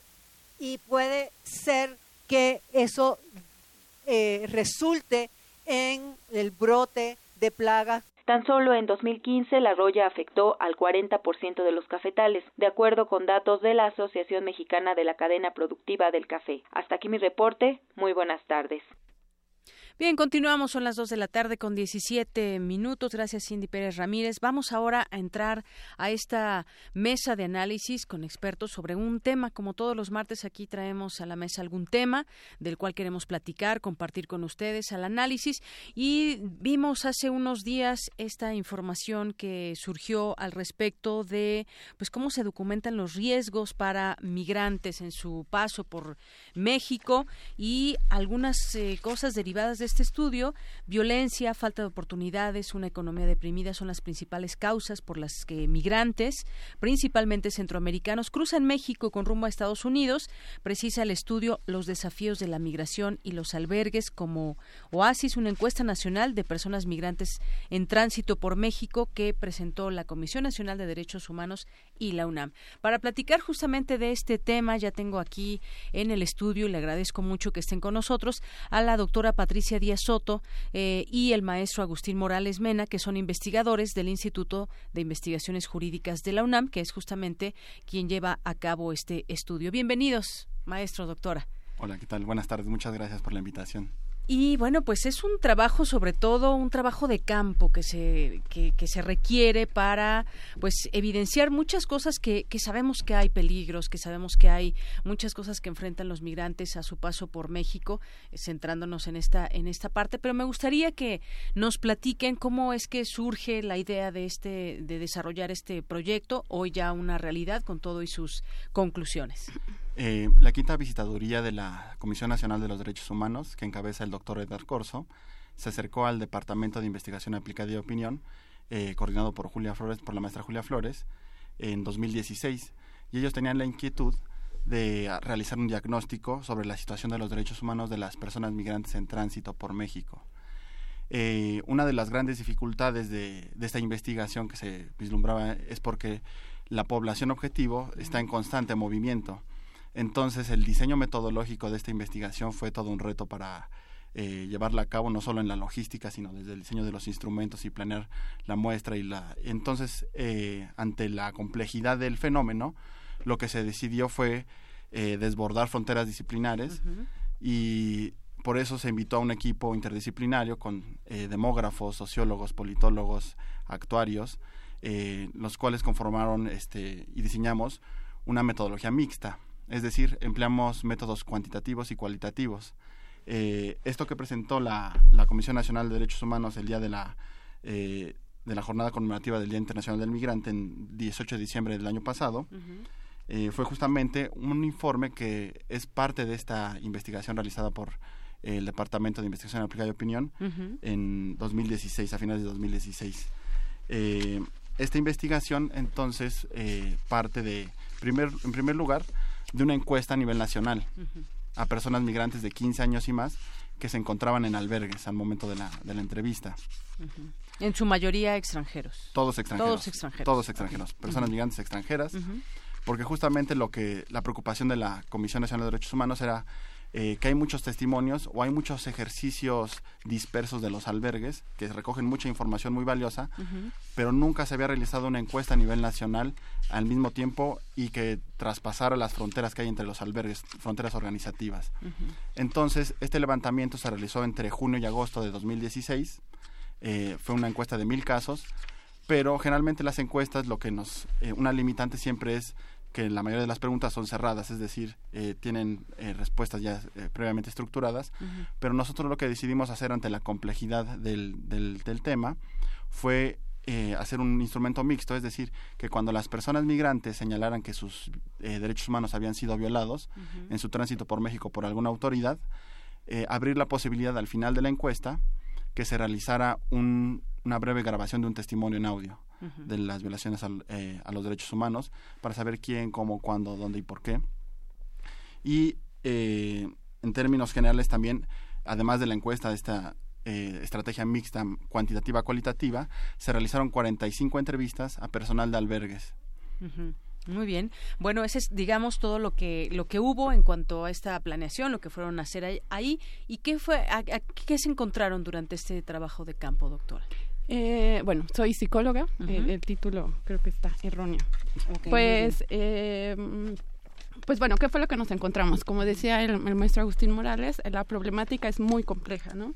Desde, eh, desde acercarnos a la población objetivo, desde estar como en el lugar de campo y, y tener esos peligros constantes, el acercarnos a las personas y que haya como esta confianza para contestar un, un, un instrumento de, de, pues con este tipo de preguntas fue, fue como lo complicado.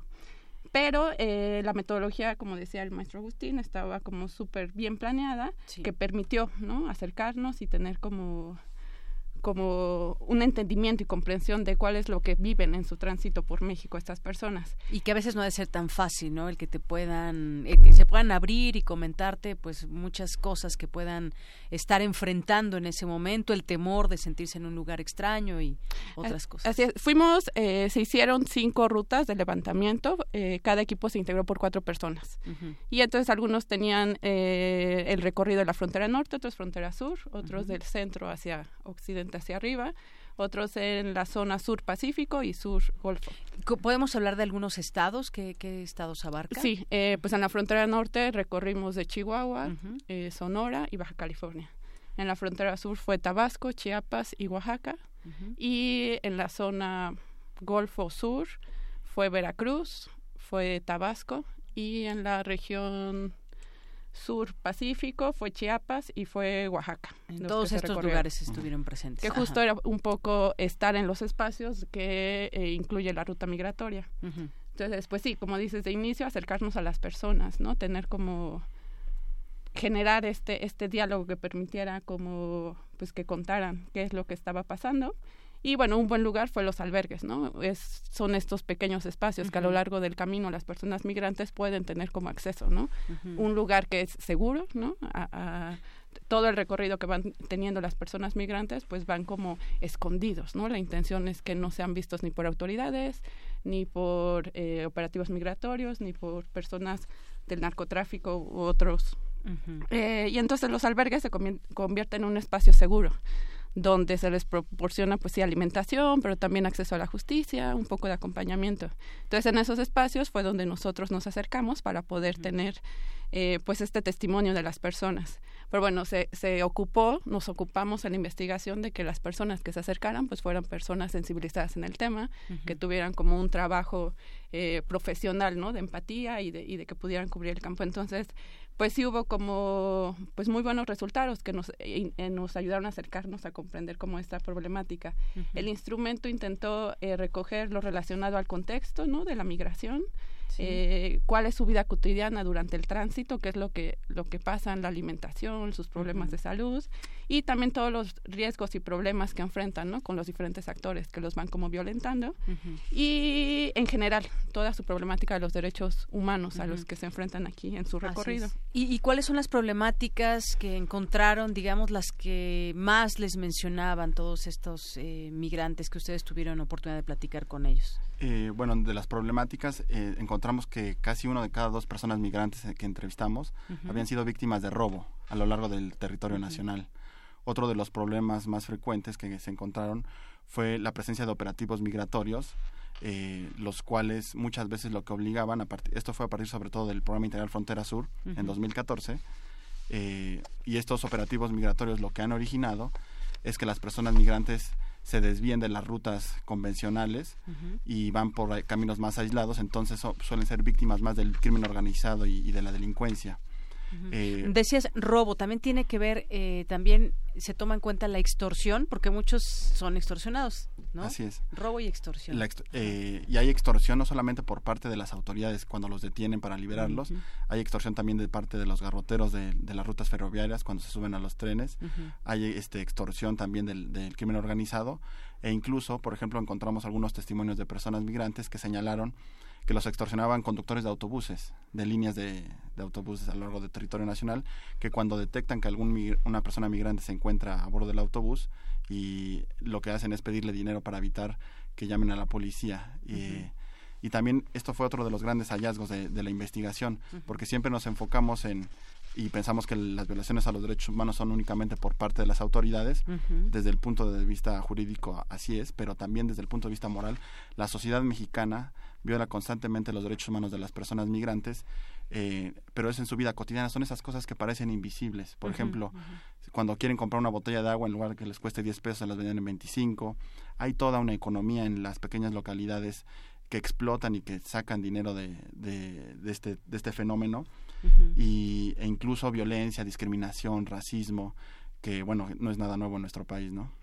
pues qué terrible, porque pues justamente, y me voy a ir a un lugar muy común, estamos muy enojados cuando a los mexicanos los tratan mal en Estados Unidos, cuando los mexicanos ahora pues les quitan el DACA o cualquier eh, otro extranjero allá en Estados Unidos que, que ahora pues se están quitando los programas desde allá por parte de su presidente, pero ¿qué pasa en ese tránsito de muchos extranjeros que pasan por el territorio mexicano? Y estamos hablando, ahorita me van a decir qué nacionalidades han encontrado, pero justamente esa discriminación por parte de mexicanos, que es, es, terrible. Síganos platicando, eh, por ejemplo, qué, cuáles son las nacionalidades que más atraviesan México y cuáles eh, son, bueno, ya nos comentabas algunos de estos problemas del robo, de extorsión, de discriminación muchas veces hasta llegan a pedir, eh, no en todos los lugares hay albergues, en algunos lugares llegan a acercarse incluso hasta las iglesias y a veces no, no tienen esa opción de quedarse ahí ah, pues a descansar, a comer un poco.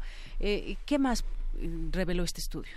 Pues sí, como dices, las, las nacionalidades que, que, que que, se observan, que, que, van cruzando. Bueno, como se sabe, México es un, es un país de tránsito, ¿no? La intención es llegar a Estados Unidos, entonces en su mayoría las, los países que están eh, tomando este este camino pues son los del Triángulo Norte no los eh, países en este estudio eh, fueron en su mayoría hondureños seguidos de salvadoreños y guatemaltecos no hubo una unas cifras mínimas de otras personas extranjeras africanos haitianos en ese momento estaban muchos llegando a la frontera eh, y bueno, los riesgos a los que se enfrentan estas, estas personas depende del lugar de, de, la ruta de México, ¿no? Al inicio, como decía el maestro Agustín, por el Plan Frontera Sur, eh, hay una mayor cantidad de operativos migratorios en la, en la zona sur. Entonces, los riesgos a los que se enfrentan las personas son los operativos migratorios, eh, también asaltos por personas de, pandillas o narcotráfico y también el clima, ¿no? Es otro, otra cosa como importante, el clima, la naturaleza. el momento, a veces para ellos. Sí, sí, sí, es como como sorprendente a todo lo que se tienen que enfrentar. Su recorrido muchas veces eh, inicia en el sur, muchas veces intentan tomar buses que ellos les hablan, combis, donde, como decía Agustín, eh, muchas veces son extorsionados por personas de ahí, ¿no? Sí. Eh, otras veces toman autobuses más foráneos, pero lo que hacen como para evitar los operativos migratorios es que bajan un poco antes de ellos. Entonces eh, evaden estos operativos y se meten al monte, dicen ellos. Y entonces ahí se enfrentan a un montón de peligros, ¿no? Desde crimen organizado, pandillas, este, todos aquellos bichos animales y clima, y se pierden en el camino muchos de ellos. Eh, van avanzando y se identifica que en la zona centro del país, Querétaro, México, eh, Guadalajara, en esta zona centro, es un punto más seguro. Ya cuando llegan a la frontera norte se reconoce que también eh, muchos de los peligros pues se debe al secuestro, a crimen organizado, ¿no? En la frontera norte su movilidad es diferente, ¿no? Están como a la espera de cruzar como de hacer el cruce. Entonces se vuelve como un, una problemática muy distinta ahí en su espera. Claro, y además hay que, eh, digo, si nos metemos un poco a, la entraña también de este, de este problema, vemos que muchas de esas personas pues son personas eh, que están en pobreza, por eso salen de sus países y a veces pues no, algunos traerán dinero, otros no, porque a veces los espera alguien allá en Estados Unidos, a veces no los espera nadie y, y hay algunos centroamericanos los que tienen más posibilidad que vuelan directamente como turistas a la Ciudad de México y bueno, de aquí ya se van o incluso llegan hasta el norte, pero estamos hablando también de un cierto perfil, podríamos decir, de, de, extranjero en México. Sí, bueno, eh, la, investigación al acercarse a los albergues de migrantes, yo creo que se acerca a uno de los perfiles más vulnerables de, la migración, ¿no? Eh, y, y, otro, por ejemplo, en la, en la encuesta se recogieron las causas y esto ilustra mucho, ¿no? Porque es multifactorial, no es que nada más la gente migre por por, eh, por, carencias económicas, sino también a veces por carencias económicas, pero reunificación a familiar, o mezclado también eh, el contexto de violencia que se vive en Centroamérica. Y es curioso que, por ejemplo... Huyendo de, la violencia. Huyendo de la violencia, sí. Y yo creo que está ya a nivel, simil, está a nivel similar, de acuerdo a lo que muestra la encuesta, la violencia y, la búsqueda de nuevas oportunidades económicas. Lo que resalta es que las mujeres migran más por violencia y los hombres más por necesidad. Eh, otro de los hallazgos importantes de la investigación es que México ya no solo es un país de tránsito, sino también un país de destino. De total de las mm. personas migrantes que nosotros encuestamos, el 78% señaló que su destino final era los Estados Unidos, el 20% señaló que su destino final era algún punto de México, es decir, el 20%, dos de cada diez, y únicamente el 1% se dirigía hacia Canadá. Y todos estos migrantes, evidentemente, pues indocumentados, ¿no? Es decir, están en esta situación que decías vulnerable. Y, hay también quizás eh, tengan estos datos, cuántos hombres, cuántas mujeres menores de edad, porque ahora también es un problema muy grave que muchas veces los menores están cruzando la frontera y no van a veces ni siquiera acompañados de algún familiar o de alguna persona adulta. Sí, aproximadamente el número de mujeres que, transitan eh, es el 10%. Eh, y bueno, la crisis de niños eh, y niñas eh, no acompañados ha disminuido en, el último año ligeramente a, comparación de 2014 y 2015.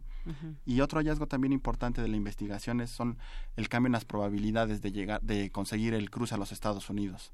se les preguntó a las personas que la mayoría tenía experiencia migratoria cuántas veces habían logrado llegar a Estados Unidos y de acuerdo a los años cuántas probabilidades, este, al año en que intentaron cruzar, las probabilidades de éxito. Y las personas que tienen experiencia migratoria de 2005 y, y años anteriores, el 41% de las veces que intentaba eh, cruzar lo lograba, llegaba a los Estados Unidos. En cambio, los cruces que fueron de 2014 a 2016, únicamente el 22%, es decir, se ha reducido a partir del aumento de los operativos migratorios y de los riesgos y la violencia al interior del país las probabilidades de conseguir el cruce hacia los Estados Unidos. Bien, y entre las conclusiones también, el solo hecho de ser migrante, pues, su paso por México, ya es una cuestión de discriminación por parte de pues mucha gente con la que se cruzan en el camino, desde venderles las cosas más caras como nos mencionabas, hasta a veces amenazas de llamar a migración para que pues de esta manera amedrentarlos y puedan pues eh, quitarles dinero, extorsionarlos y muchas otras cosas. ¿Qué más algo que se me esté yendo que quieran compartir con nosotros dentro de las conclusiones de su trabajo?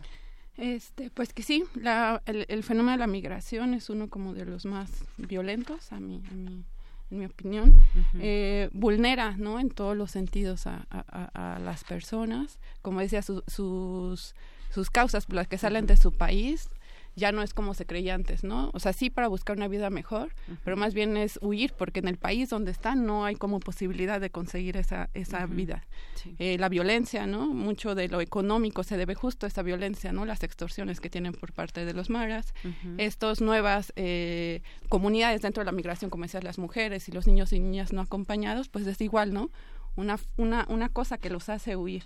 Eh, lo que decía Agustín acerca de que México se está volviendo como un país de destino, justo es por el papel que ha tomado México ¿no? en este tránsito. Los riesgos que implica para las personas hacer como este tránsito son muchísimos, muy elevados, que lo que eh, lo que hacen es como quedarse aquí en México, ¿no? Así es. Eh, para no pues sí, para no enfrentar esos riesgos. y, y, dentro de todo esto hay algunas recomendaciones derivadas de este estudio, no sé, a las autoridades o qué se puede hacer para pues que se tenga un cuidado a lo mejor de esa ruta ferroviaria, de esta ruta que toman los migrantes por distintas zonas. ¿Hay alguna eh, recomendación o recomendaciones que se puedan hacer para ir eh, concluyendo? El personal de albergues realizó distintas recomendaciones eh, en las entrevistas que se pueden resumir en los siguientes puntos. El respeto efectivo a los derechos humanos de las personas en contexto de movilidad más allá de los discursos, porque por ejemplo eso era lo que hacía el programa integral Frontera Sur, decía que iban a proteger los derechos de los migrantes, pero en realidad lo que hicieron fue perseguirlos, eh, castigar a los servidores públicos, eh, respetar el debido proceso de las personas migrantes que solicitan refugio, reducir la corrupción al interior del Instituto Nacional de Migración, pues muchas veces se ha visto que están coludidos con el crimen organizado. Eh, también que la CNDH dé un seguimiento efectivo a las personas que levantan quejas desde principio a fin, incluso que vaya más allá de las fronteras institucionales y, transnacionales y permitir el derecho a la educación, acceso a niñas y niñas, adolescentes no acompañados y también garantizar el acceso a los servicios de salud, pues muchas veces las personas migrantes cuando enferman a lo largo de su tránsito por México eh, son rechazadas por las instituciones de, de salud mexicana. Muy bien. Bueno, y además, bueno, eh, las zonas inseguras que han detectado que son de alto riesgo para personas migrantes, ya nos decías, eh, Patricia, dónde, dónde se ubican al principio y pues también muchas veces apoyados por las fuerzas policiales, ¿no? Desafortunadamente esto tampoco hay que perder de vista, muchas veces la propia autoridad es la que también, pues les, les faltan los protocolos incluso cuando desean actuar bien, pero muchas veces también, como decía, se, se eh, coluden con el crimen organizado. Otra de las cosas importantes que, que, retoma este informe es que visibiliza el papel de los albergues, ¿no? Y en sus recomendaciones eso eso señala la CNDH, ¿no? Que se generen alianzas, que se haga un trabajo más cooperativo, que se le dé apoyo a estos estos albergues y casas migrantes, que en su mayoría siempre son como con trabajo voluntario por organizaciones eclesiásticas. Entonces, de alguna manera se está mirando estos espacios y se está solicitando como este apoyo, ¿no? Este es como lo como lo nombra este informe, ¿no? Son un lugar, un oasis, ¿no? En el tránsito de las personas, donde hay posibilidad de, de que se acceda a los a la justicia pues es solo una muestra de lo que pasa todos los días en este en este país y en muchas zonas y que además las cifras pues van cambiando porque a veces hay un cruce más nutrido de, de, migrantes no sé a lo mejor hasta lo podemos dividir por épocas del año y demás pero esto es solamente una parte de lo que está sucediendo todos los días, que con estas investigaciones de campo, ese trabajo de campo que ustedes hacen, nos revela mucho del trabajo que estaría por hacerse. Pues les agradezco mucho que hayan estado aquí con nosotros, a ambos, eh, maestro Agustín Morales Mena y a la psicóloga Patricia Díaz Soto, investigadores del Instituto de Investigaciones Jurídicas de la UNAM. Muchísimas gracias. Muchas gracias, por la invitación. Gracias por analizar con nosotros este tema, ustedes que fueron pues los coordinadores del mismo. Muchas gracias. Gracias. Porque tu opinión es importante, síguenos en nuestras redes sociales, en Facebook como Prisma RU y en Twitter como arroba PrismaRU. Queremos escuchar tu voz. Nuestro teléfono en cabina es 55 36 43 39. Relatamos al mundo. Relatamos al mundo.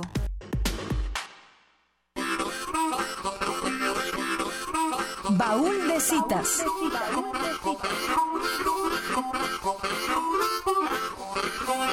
En el centro de las esperanzas y de la sensibilidad ética modernas está la convicción de que la guerra, aunque inevitable, es una aberración, de que la paz, si bien inalcanzable, es la norma. Desde luego, no es así como se ha considerado la guerra a lo largo de la historia. La guerra ha sido la norma y la paz la excepción. Susan Sontag puede considerarse una de las autoras estadounidenses más importantes del siglo XX.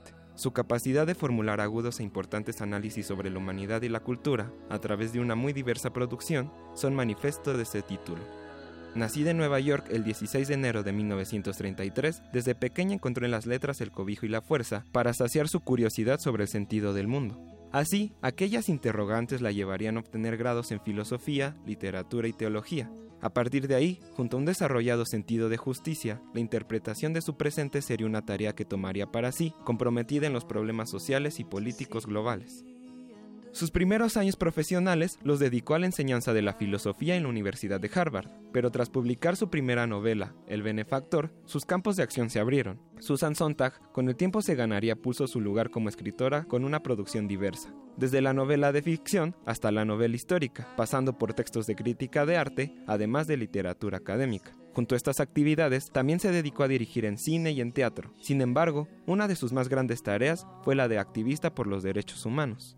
Entre sus trabajos más importantes se encuentra Contra la Interpretación, conjunto de textos que aborda el análisis del arte fuera de cualquier parámetro ético y moral en defensa de la interpretación que separa cada parte para entender el conjunto. La enfermedad y sus metáforas, obra que hace un recorrido sobre la forma en que la humanidad ha cargado de alegorías y símbolos a las enfermedades, además de emancipar de la culpa autoinfringida a cada enfermo.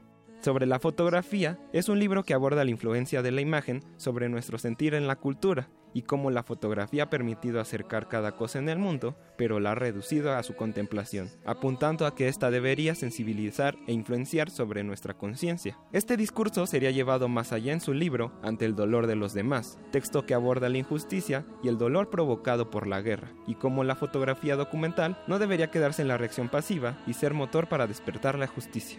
Fuera de la literatura, su filme documental, La Tierra Prometida, es una película que aborda la problemática de Israel durante los días de la guerra del Yom Kippur.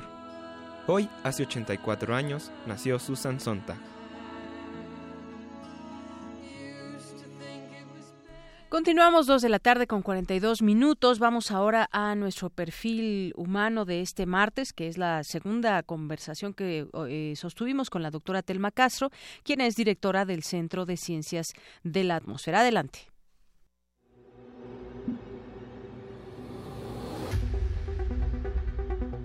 Telma Gloria Castro Romero realizó sus estudios de licenciatura y maestría en física en la Facultad de Ciencias. Es doctora en química por la Facultad de Química de la UNAM y estudió un postdoctorado en el Laboratorio de Química Atmosférica del Instituto de Tecnología de Massachusetts, Estados Unidos. Su línea de investigación se centra en el estudio de la contaminación de la atmósfera, en particular por aerosoles, así como el fenómeno de exportación de contaminantes, el análisis de las propiedades físicas y químicas de los aerosoles en ambientes urbanos y rurales, el impacto de la contaminación atmosférica generada en una megaciudad a nivel local y regional y la captura de carbono y su relación con el cambio climático. Ha publicado más de 60 artículos en revistas científicas de circulación internacional. Ha participado en 34 proyectos de investigación, de los cuales en 11 ha sido responsable técnica. Ha impartido más de 150 conferencias en diferentes foros nacionales e internacionales, así como en medios masivos de comunicación. Actualmente se desempeña como directora del Centro de Ciencias de la Atmósfera de la UNAM. Este es el perfil humano de la doctora Telma Castro Romero.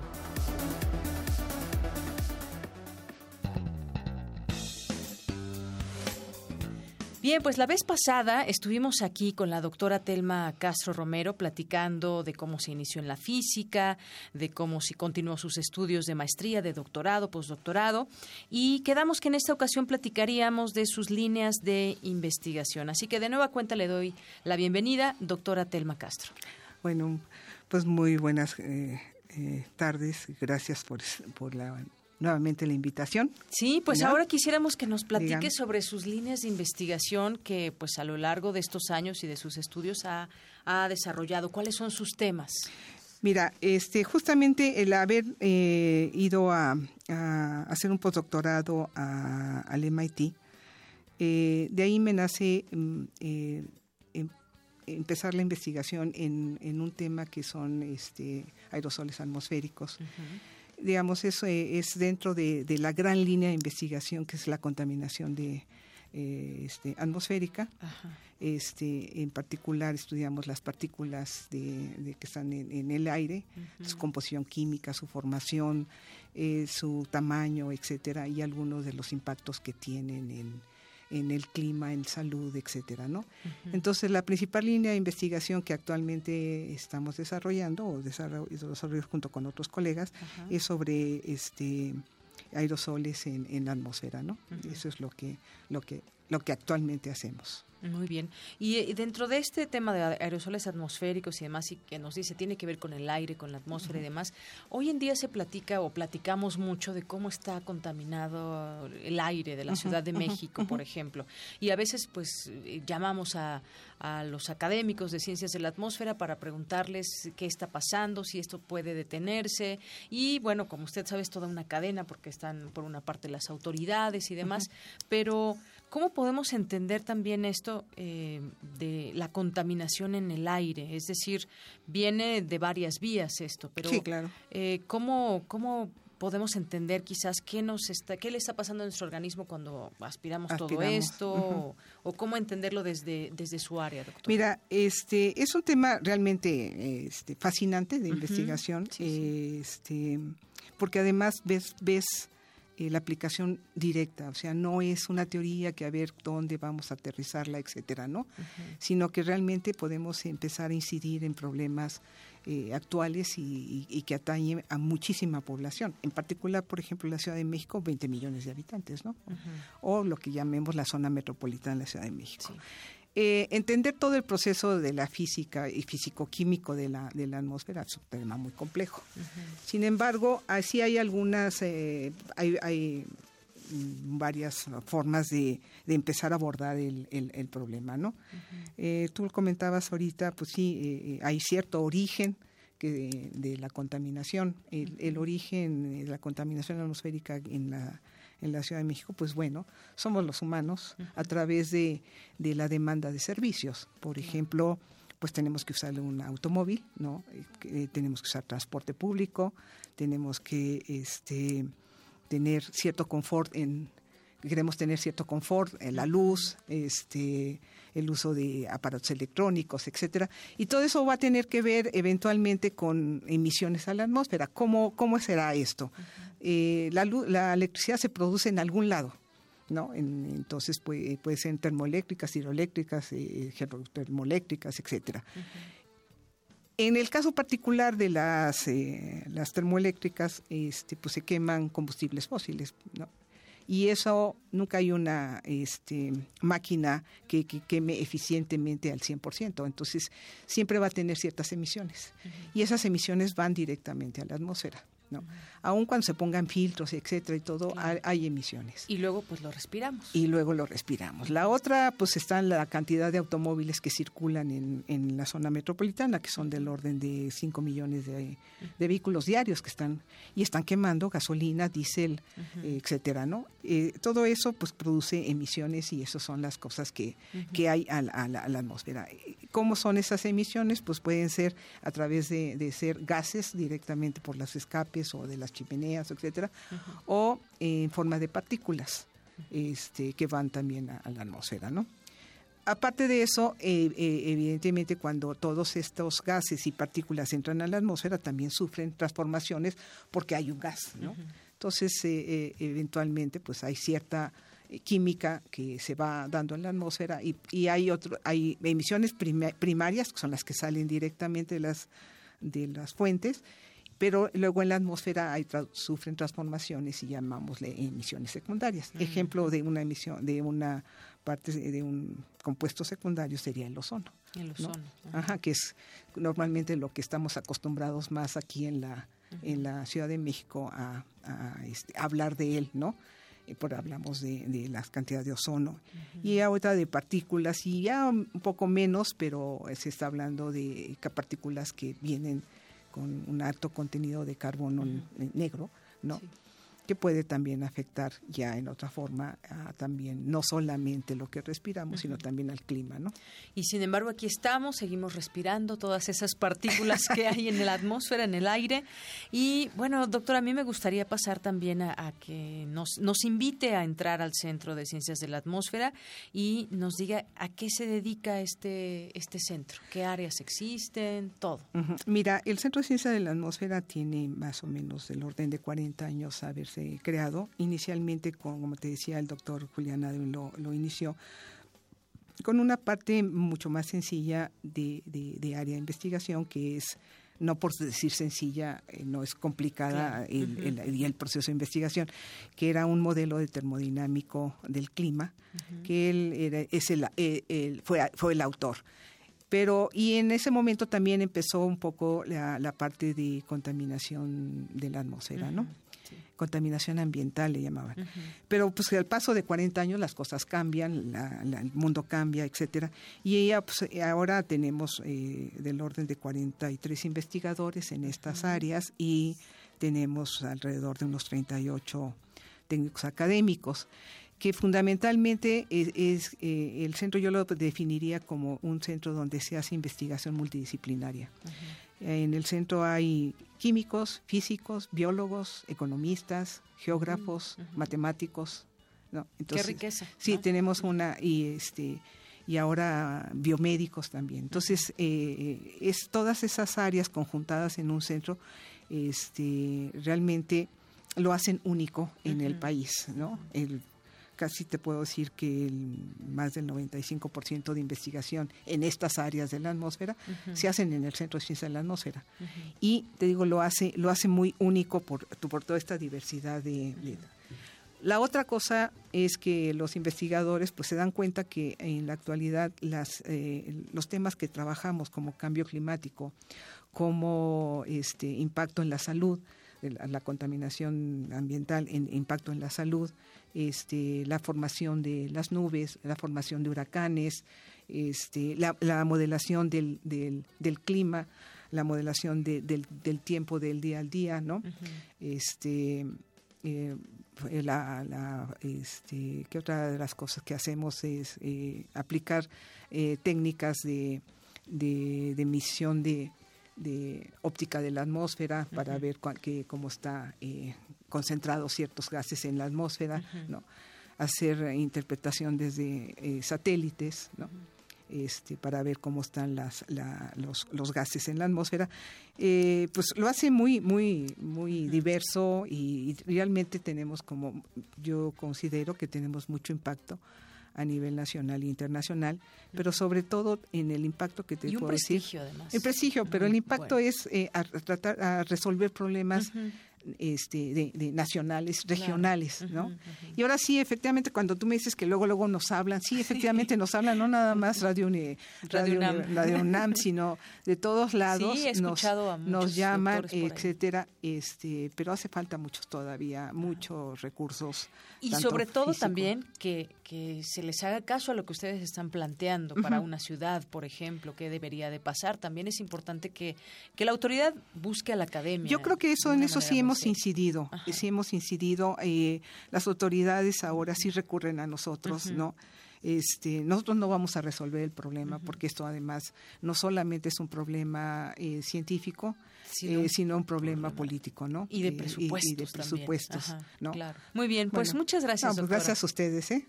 Hasta luego. Mucho éxito. Gracias a usted también. Hasta luego. Doctora Telma Gloria Castro Romero, eh, directora del Centro de Ciencias de la Atmósfera de la UNAM.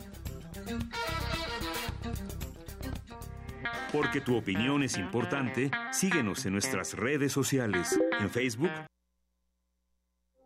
Queremos escuchar tu voz. Nuestro teléfono en cabina es 55 36 43 39. Relatamos al mundo. Relatamos al mundo. Colaboradores RU. Arte. Arte. Y vamos ahora con Amanda de la Garza, curadora del MOAC, que hoy nos hablará sobre la exposición de John Baldessari en el Museo Jumex. ¿Qué tal? ¿Cómo estás, Amanda? Bienvenida, buenas tardes. Hola, buenas tardes. Un gusto saludarte, Deyanira. Igualmente. Pues adelante, Amanda.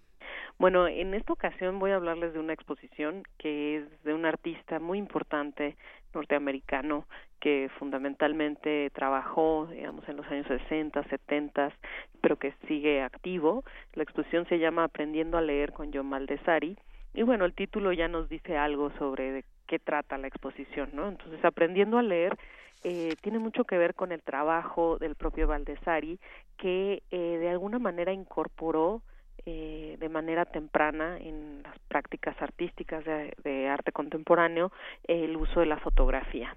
Eh, eh, es decir, se apropiaba de imágenes que provenían de la publicidad, del cine, precisamente para hablar de la relación, por ejemplo, entre la imagen fotográfica eh, o el significado de la imagen fotográfica y cómo este significado podía ser modificado a partir del uso también del texto, es decir, eh, cómo eh, la eh, fotografía, por ejemplo, de, eh, de una escena de una película clásica norteamericana eh, si iba acompañada de un texto de un texto digamos escrito eh, podía esta interacción cambiar el significado de cómo vemos esa imagen o el significado de, de esa imagen.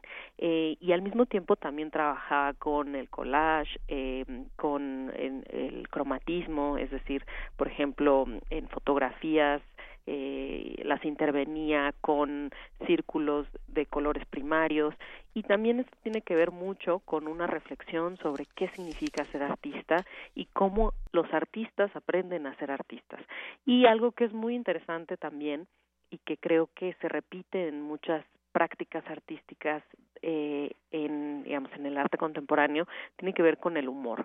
Es decir su trabajo eh, es muy irónico tiene una pieza muy sintomática de esto que es eh, él escribiendo una plana así como en la primaria en donde dice eh, no haré eh, arte no volveré a hacer arte aburrido no y entonces llena llena esta plana escribi eh, con su propia letra eh, repitiendo esto. Y bueno él él fue parte de una generación de artistas eh, que que fueron muy importantes en en Estados Unidos en digamos en la costa californiana en una escuela CalArts que es también fundamental, digamos, de esa escena artística, en donde él era profesor, y entonces también la exposición rescata esta parte de los ejercicios que les ponía a los estudiantes, pero estos ejercicios, digamos, esta pedagogía del arte, también se volvía parte de su práctica artística, ¿no? Entonces una serie de decálogos, de instructivos, pero eh, como ya comentaba antes, pues repletos de frases irónicas, de humor,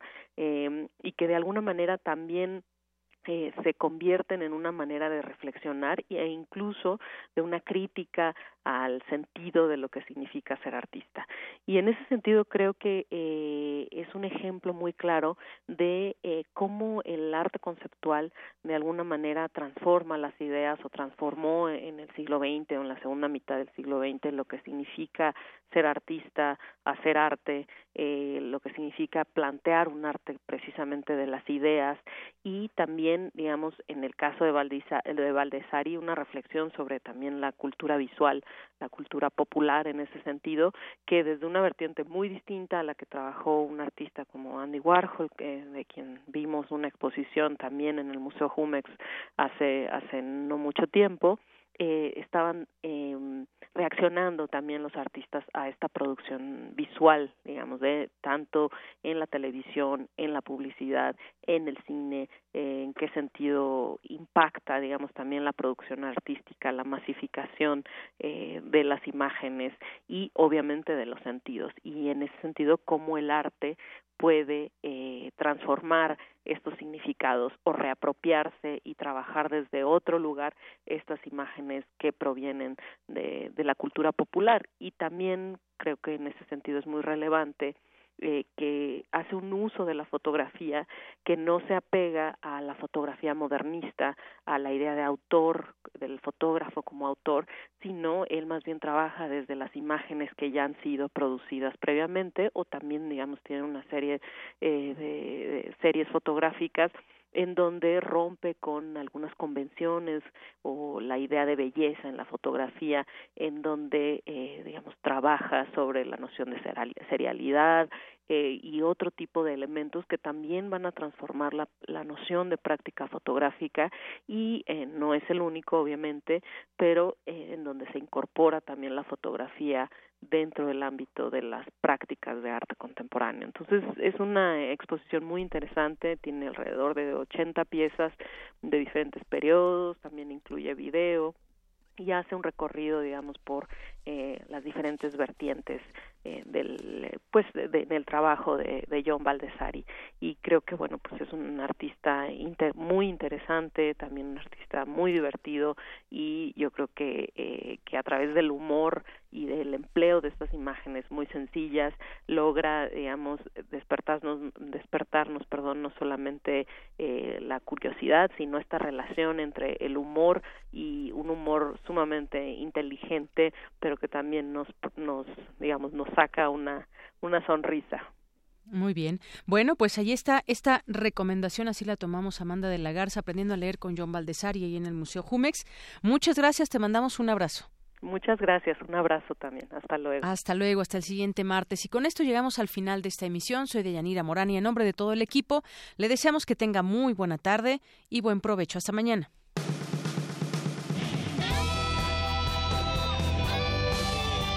Prisma RU. Relatamos al mundo.